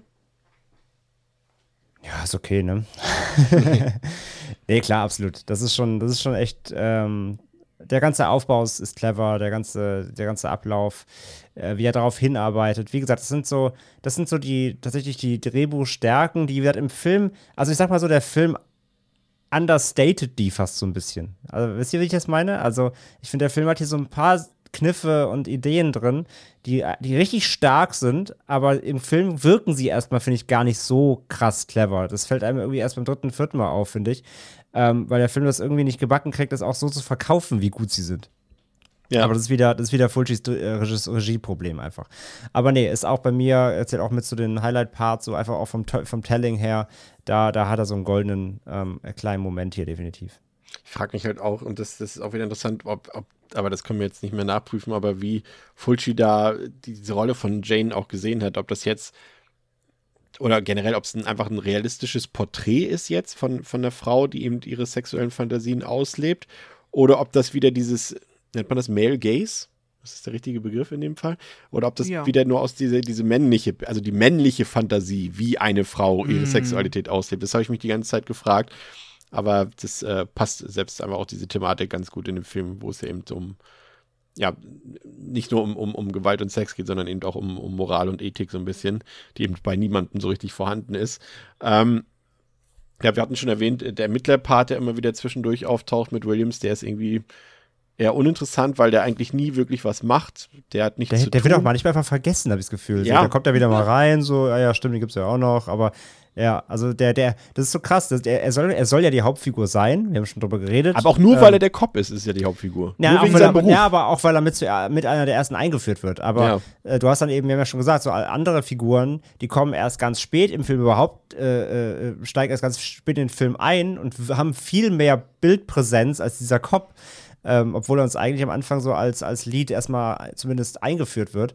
Ähm, aber nee, also es ist ja kein Ermittlungsfilm. So diese, die Ermittlungsarbeit der Polizei wird ja im Grunde gar nicht gezeigt. Es gibt dann immer nur eine Konklusion, kurz, wie sie wieder darauf gekommen sind, dass sie irgendwie beschatten müssen oder jetzt müssen wir dahin fahren, weil, ähm, aber das ist mehr dann so auch so mehr, mehr so ähm, Tell-Down-Show. Genau, ist nur so, damit wir wieder einen Location-Wechsel haben, verstehen, ah, okay, die Polizei arbeitet im Hintergrund auch noch we- weiter, jetzt können wir wieder Kills zeigen. Und Oder trotz, Brüste. tro- trotzdem ist es klassisches Whodunit. Serienkiller Ja, ja, das, finde da, ich, weil ja, ja, es, es könnte das auch schon, so ein, aber, so, aber der so, Ermittlungspart ist, der, ist dabei 10%. Ja, genau. Ansonsten ist es so, könnte es auch ein Edgar Wallace-Film nur in schmuddelig sein. Mhm. ja. Du hast ja auch noch einfach, der Psychologe ist ja auch der rote Hering des Films. Ja. So, der ja dir von Anfang an immer mit seiner, ja, seiner Rolle, die eigentlich ei- einzig und allein dafür da ist, ähm, einem äh, glaubhaft zu machen, dass er es vielleicht sein könnte. Er beschreibt sich ja sogar selbst als Täter quasi. Zwischendurch. Ja, Ja, genau. Er ist ja auch mal absichtlich so seltsam und weird und beschreibt dann auch den Täter als so super intelligent und sitzt dann da selber mit seinem coolen elektronischen Schachbrett und äh, Ja, ja, das, das Ist auch auch schon, das ist auch schon too much, diese Fährte, weil du Ja. halt eigentlich schon weißt, Ja, ja. so, ja, okay, er ist es Voll. halt nicht. Ja. Nee, also und wenn es das ist, dann ist es der schlechteste Reveal ever. Aber das ist es dann zum Glück nicht. Aber genau, es ist zu offensichtlich ein roter Hering. Pete, Peter finde ich da interessanter, muss ich gestehen, ähm, weil er so ein bisschen auch wieder, um wieder bei Psycho zu bleiben, weil er so ein Norman Bates und Ted Bundy Charakter ist. Ne? Er ist der Schönling dort, alle wissen, dass er attraktiv ist und so weiter, aber trotzdem verhält er sich die ganze Zeit immer so und so. Also das ist entweder ist es total on the nose oder auch das ganze Gegenteil. Ne? Das kann auch eine völlig falsche Fährte sein. Also da, da schaffen sie es eher, den, den Spannungsaufbau gut zu machen. Aber kommen wir doch jetzt zu, zur wahrscheinlich im wahrsten Sinne des Wortes einschneidendsten Szene des Films, ähm, nämlich äh, der Mord an Kitty, ähm, der ja nun mal äh, das äh, ja, herausstechende Merkmal dieses Films ist oder die herausstechende Szene, ähm, wie sie dort umgebracht wird mit der Rasierklinge. André hat es vorhin schon gesagt. Und die Rasierklinge wird einfach auf grotesk brutalste Art und Weise durch ihren Körper gezogen, durch ihre Brust, durch ihre Brustwarze, was wohl der in Anführungszeichen Höhepunkt des Films ist, und dann auch noch einfach mitten durchs Gesicht und natürlich durch wir sind in einem Fulci-Film, durchs Auge. Und auch, dass diese Inszenierung, ja, also ich glaube schon, also das ist hier so eine Szene, es von schon, hier gebe ich dir vollkommen recht. Wenn du sagst, ein Fulci-Film, natürlich hat der einfach Bock, hier einen Splatter-Film zu machen, also bei jedem seine Filme und hier ist es auch so. Hier ist es einfach, hier feiert er die Gewalt, hier feiert er die Qual, die das Opfer erlebt einfach. Und das macht er aber gleichzeitig so gut, finde ich, weil er mit den Erwartungen wieder von uns spielt. Genau das, was ich vorhin in der Szene am Anfang mit Rosie meinte, dass du denkst, ah, krasser wird's jetzt nicht. Und dann schneidet er kurz weg. Ich weiß gar nicht mehr, wo er da mal hingeschnitten hat, aber auf irgendeine, ach so, ach genau, und gleichzeitig wie, wie äh, Williams dort versucht, äh, an den Tatort zu kommen, sozusagen, ne? Und wie sie dort in die falsche Fährte gelockt werden. Und dann schneidet er wieder zurück und dann wird es noch brutaler. Dann geht es durch die Brustwarze durch, schneidet wieder zurück zu Williams und dann denkt man, das war's. Und dann geht es zack durchs Gesicht, durchs Auge durch. Muss ich sagen, das hat schon, ich würde sagen, diese Szene ist vielleicht richtungsweisend auch für das Torture-Porn-Kino gewesen, André. Und das Interessante ist noch, dass diese Szene noch härter und länger gefilmt wurde, aber später ähm, dann in der Pre-Production, in der Post-Production aus dem Film genommen wurde, die längeren Szenen. Das kann man sich eigentlich gar nicht mehr vorstellen, dass es noch krasser ist, ne? Fulci irgendwann so, mehr, mehr. Und die Produzenten so, nee, Nee. weniger bitte, bisschen wenigstens. Ähm, ja, so rein vom, rein vom Aufbau her, glaube ich, soll dieser Umschnitt auch nicht nur so Erwartungshaltung, sondern ich glaube fast, es soll so ein bisschen der Saw 2-Moment sein. Das soll so, glaube ich, das sollst du sollst denken, ah, pass auf, hier die Ermittler sind unterwegs, gleich haben sie, gleich haben sie ihn, ja, sie sind, sie sind, gleich, gleich platzen sie da rein und halten ihn quasi auf, aber dann, ja, erfährst du ja, dass sie halt zur falschen ähm, Adresse fahren. Also ich glaube, das soll so ein, wisst ihr, was ich meine? Ja. Also es soll so ein Spannungsaufbau sein, so nach dem Motto, ah, der verlegt gerade die Frau und die sind schon auf dem Weg und vielleicht, vielleicht schaffen sie es noch, sie zu retten, aber sie fahren halt zur falschen Adresse so, ne? Und, und wie, wie mit dem, mit den, mit den Kameras, mit der, mit der Aufnahme in Saw 2, wo sie denken, sie haben jetzt die richtige Adresse, aber Ja, genau. ist ja, war ja alles pre-captured quasi. Ich glaube, so soll das ein bisschen auch, äh, soll das, soll das, so war die Drehbuchidee und auch hier wieder, der Film kann es aber nicht rüberbringen, ähm, äh, finde ich. Der, der Fulci schafft wieder nicht, diese, diese Spannung zu inszenieren. Letztendlich ähm, auch hier wieder eben der Fokus ist einfach zu sehr auf den FX halt einfach, auf dem Gore, ähm, auf, den, auf den Zooms, äh, wenn du halt wirklich in, in Close-Up siehst, wie der Nippel da zerschnitten wird in die Augen und äh, das ist schon, das ist schon wirklich, äh, das ist hart so. Das ist schon eine extrem, extrem böse und harte Szene und ja, schön lang ausgedehnt, damit man auch bloß ähm, ja, gen genug, genug mitbekommt. Das ist schon, das ist schon, das ist schon eine der heaviesten Szenen, so, ja. Ich könnte die Szene mehr verurteilen, wenn sie nicht äh, spezialeffekttechnisch so brillant wäre. Pascal. Was Ja, geht ja, geht ja, sorry, geht ja schon fast so in Richtung Flowers of Flesh and Blood von Ja, ja, oder so. ja. Das ist ja schon, ja. Ja. Es ist äh, krass. Es ist interessant auch zu sehen, wie halt jetzt wirklich jeder, also ne, auch für mich wieder, als äh, jemand, der jetzt quasi Fu- Fujis Werk nach und nach erfährt, wie jeder Film nicht ohne so eine die eine Gore-Set-Piece-Szene auskommt. Also nicht jeder hat, jeder dieser Filme hat die eine Szene, die am Ende im Gedächtnis bleibt. Und das ist dann ja wohl hier die. Und die ist, ja, also bezüglich Effektarbeit. War das der Moment, wo du dachtest, ach, das meinten André und Chris? äh, ja, wahrscheinlich. Bis dahin dachte ich, es ist diese seltsame Fußszene. Nein, Quatsch. Äh, das ist äh, definitiv der Moment gewesen, wo ich dachte, ja, I get it now. Das ist, ähm, ja, es ist, äh, was ihr gesagt habt, ich denke auch einfach Fullschieß, ähm, der sich dann einfach da drin badet, äh, so etwas zu zeigen und seine, seinen Fokus auf die Augen auch wieder ausleben darf. Augen müssen dran glauben. Ja. Ja, für Gorehounds äh, wahrscheinlich ein Leckerbissen. Alle anderen schauen Probe. Ja, genau so. ja, Skelender ist jedenfalls nicht der wahre Killer, denn der hat äh, nämlich längst Selbstmord begangen und das laut Hinweis der Pathologie auch schon ein paar Tage vor Kittys Tod. Und nach einer Runde spaßigen Profiling kommen Davis und Williams dann auf die Idee, dass doch Fays attraktiver Freund Peter der Täter sein könnte. Und der Grund dafür wird dann auch direkt eben von eben die NFE, also seiner Freundin, offenbart. Denn Peter hat eine todkranke Tochter, die nicht mehr lange am Leben sein wird. Und er besucht sie auch nie und kommuniziert nur übers Telefon mit ihr und zwar mit seiner Donald Duck Stimme, weil das ihre Lieblings, ja, Lieblingsfigur ist und ähm, er weiß eben, dass sie durch ihre Krankheit, also sie hat so, ein, so eine Knochenkrankheit, Knochenkrebs oder irgendwie sowas ähm, und ihr wurden auch schon ein Arm abgenommen und ein Bein musste ihr amputiert werden. Und er weiß eben, dass seine Tochter nie ihre Jugend und äh, das Erwachsensein erleben wird und damit auch nie die Entdeckung ihrer Sexualität und diese auch nie ausleben können wird. Und deshalb hasst er und tötet er alle Frauen, die das eben ausleben und die diese Sexualität und diese Freizügigkeit ausstrahlen und äh, quasi ein Leben genießen, das seine Tochter nie haben wird. Und im Showdown äh, will Peter dann äh, Faye, seine, seine Freundin, umbringen, aber Williams kann das dann noch verhindern und äh, tötet letztendlich den Killer.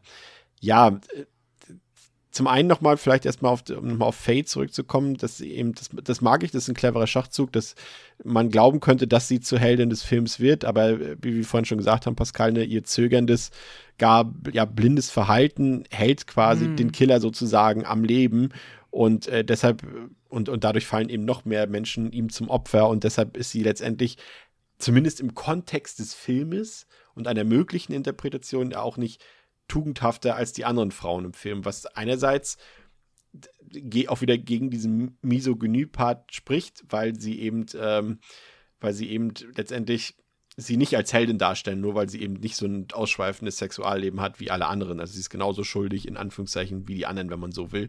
Äh, oder eben nicht.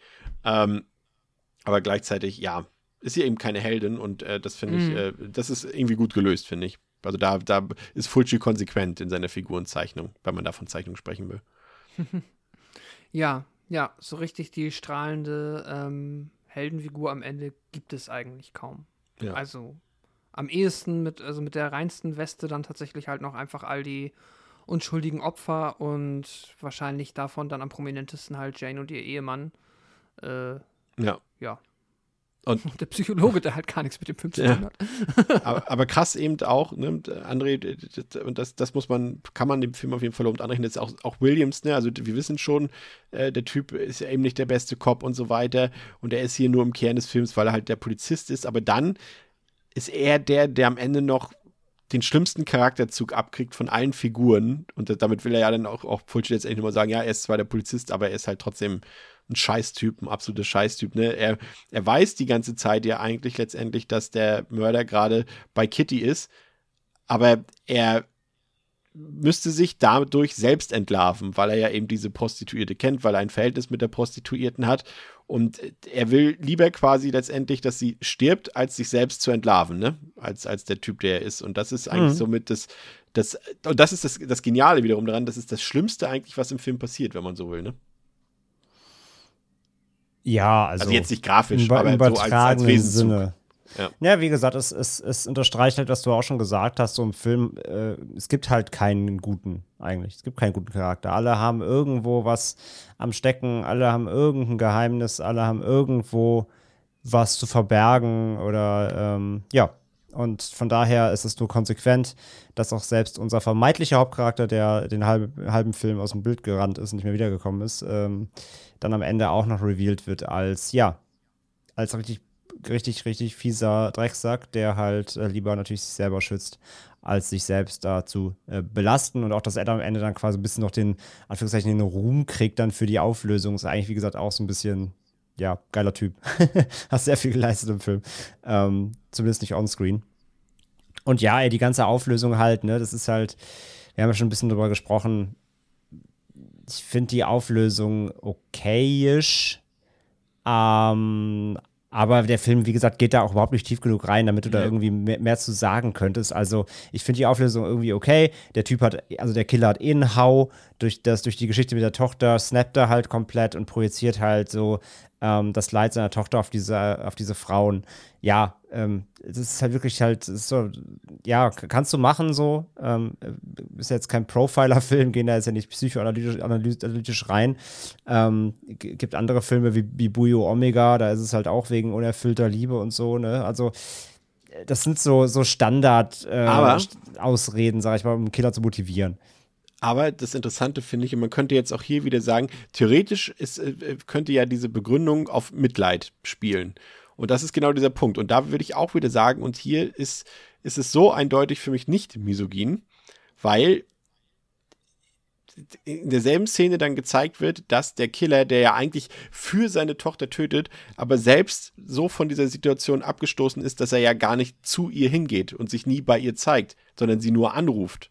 Was ja auch grausam ist für die Tochter. Ne? Absolut, ne? ja, ja. Und das, und das, und das finde ich, sagt nochmal einfach, dass da absolut nichts, nichts in diesem Film irgendwelche Taten rechtfertigt. Und, und, und, und, und das finde ich sogar eindeutig an dieser Stelle.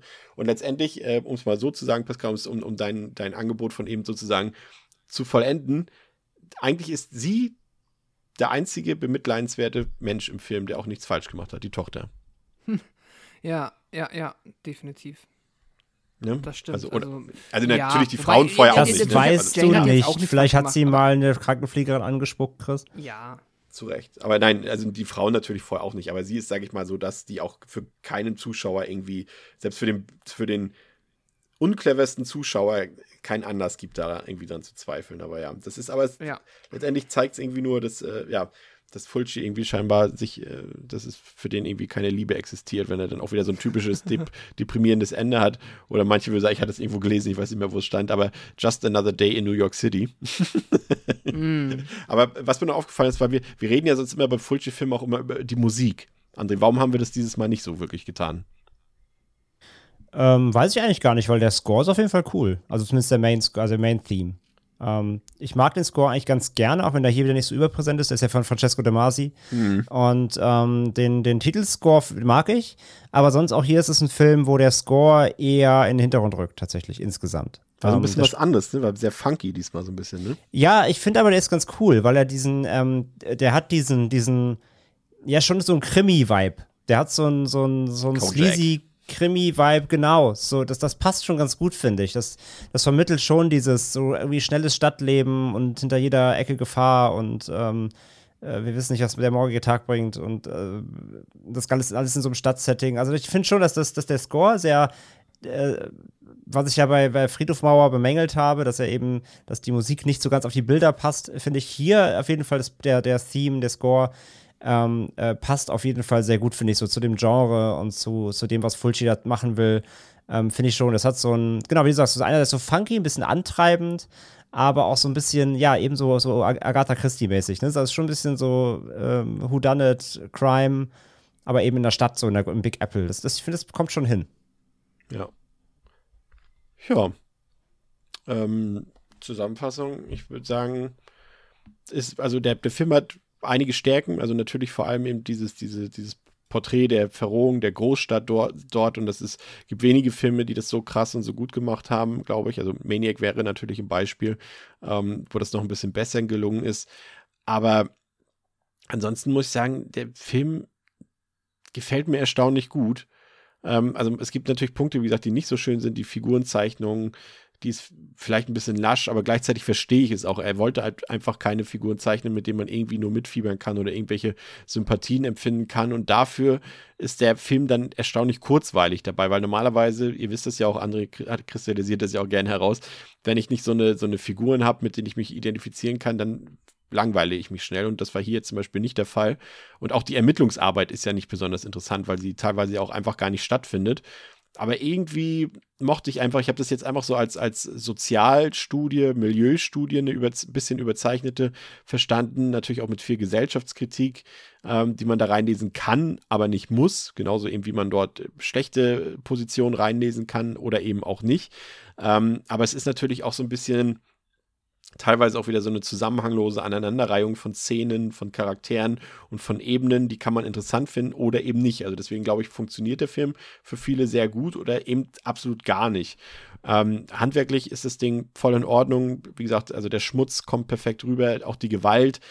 Bei aller ja, Geschmacklosigkeit, die sie vielleicht hat, aber sie ist auch fantastisch inszeniert, muss man einfach sagen. Es sieht gut aus.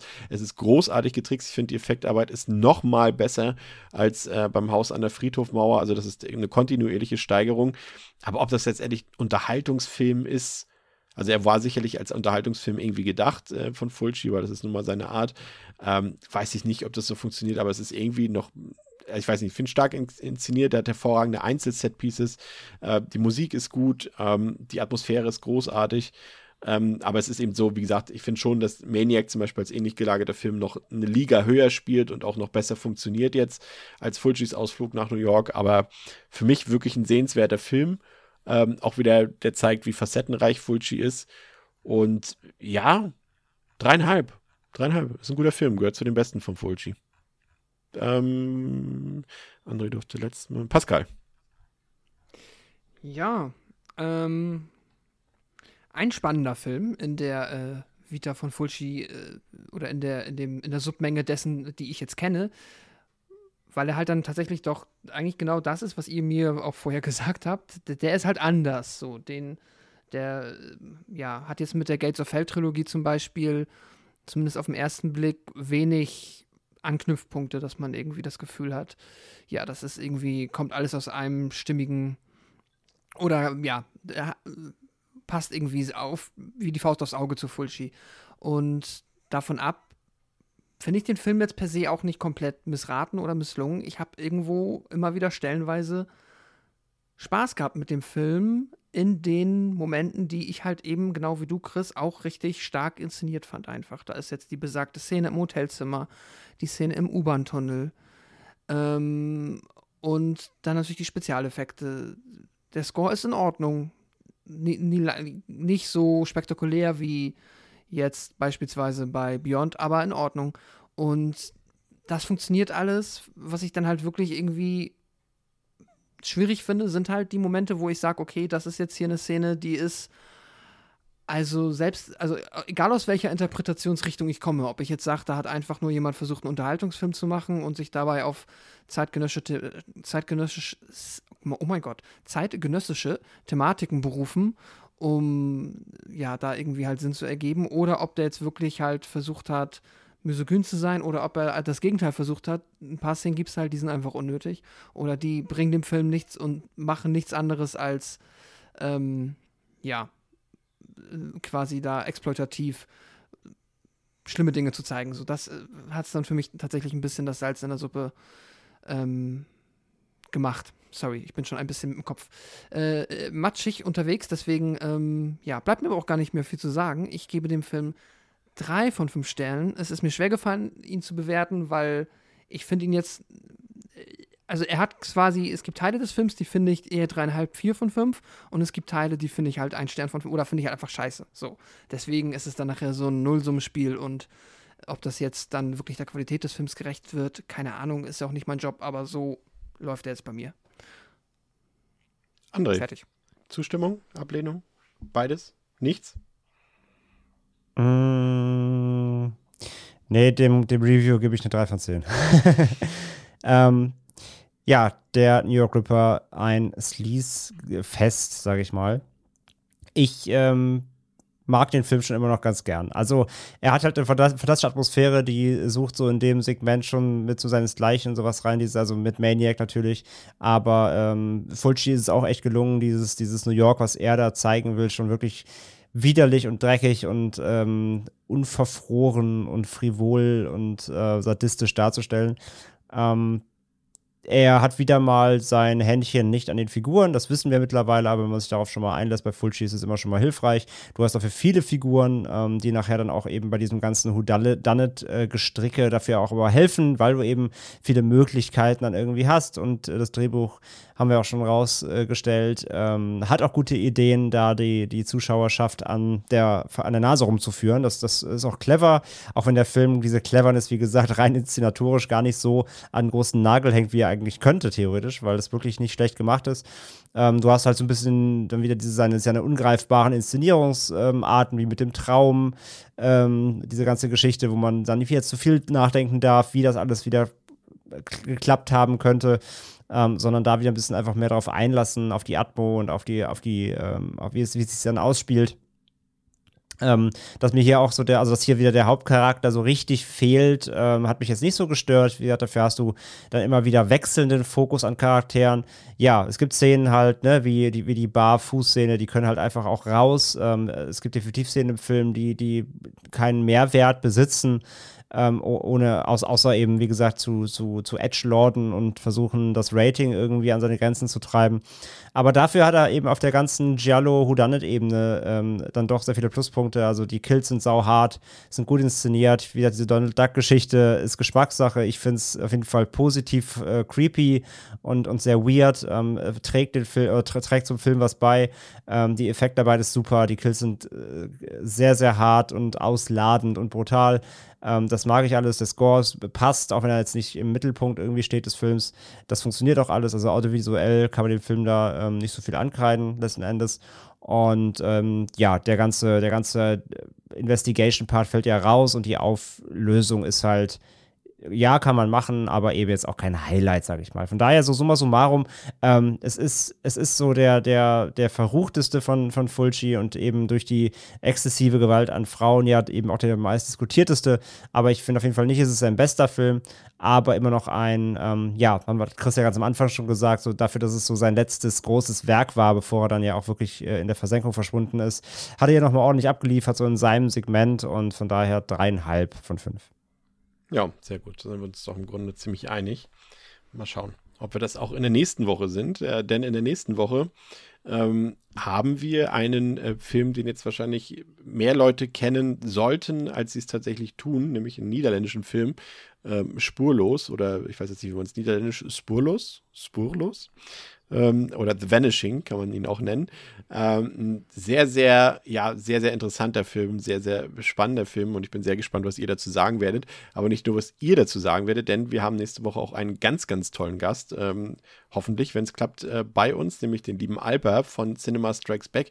Und da habe ich richtig Bock drauf und da freue ich mich richtig drauf. Und ähm, damit es ganz schnell soweit ist, ähm, hören wir jetzt auf. Bis zum nächsten Mal. Danke, dass ihr zugehört habt bei Devils and Demons mit Pascal, mit André und äh, mit mir, mit Chris. Danke fürs Zuhören.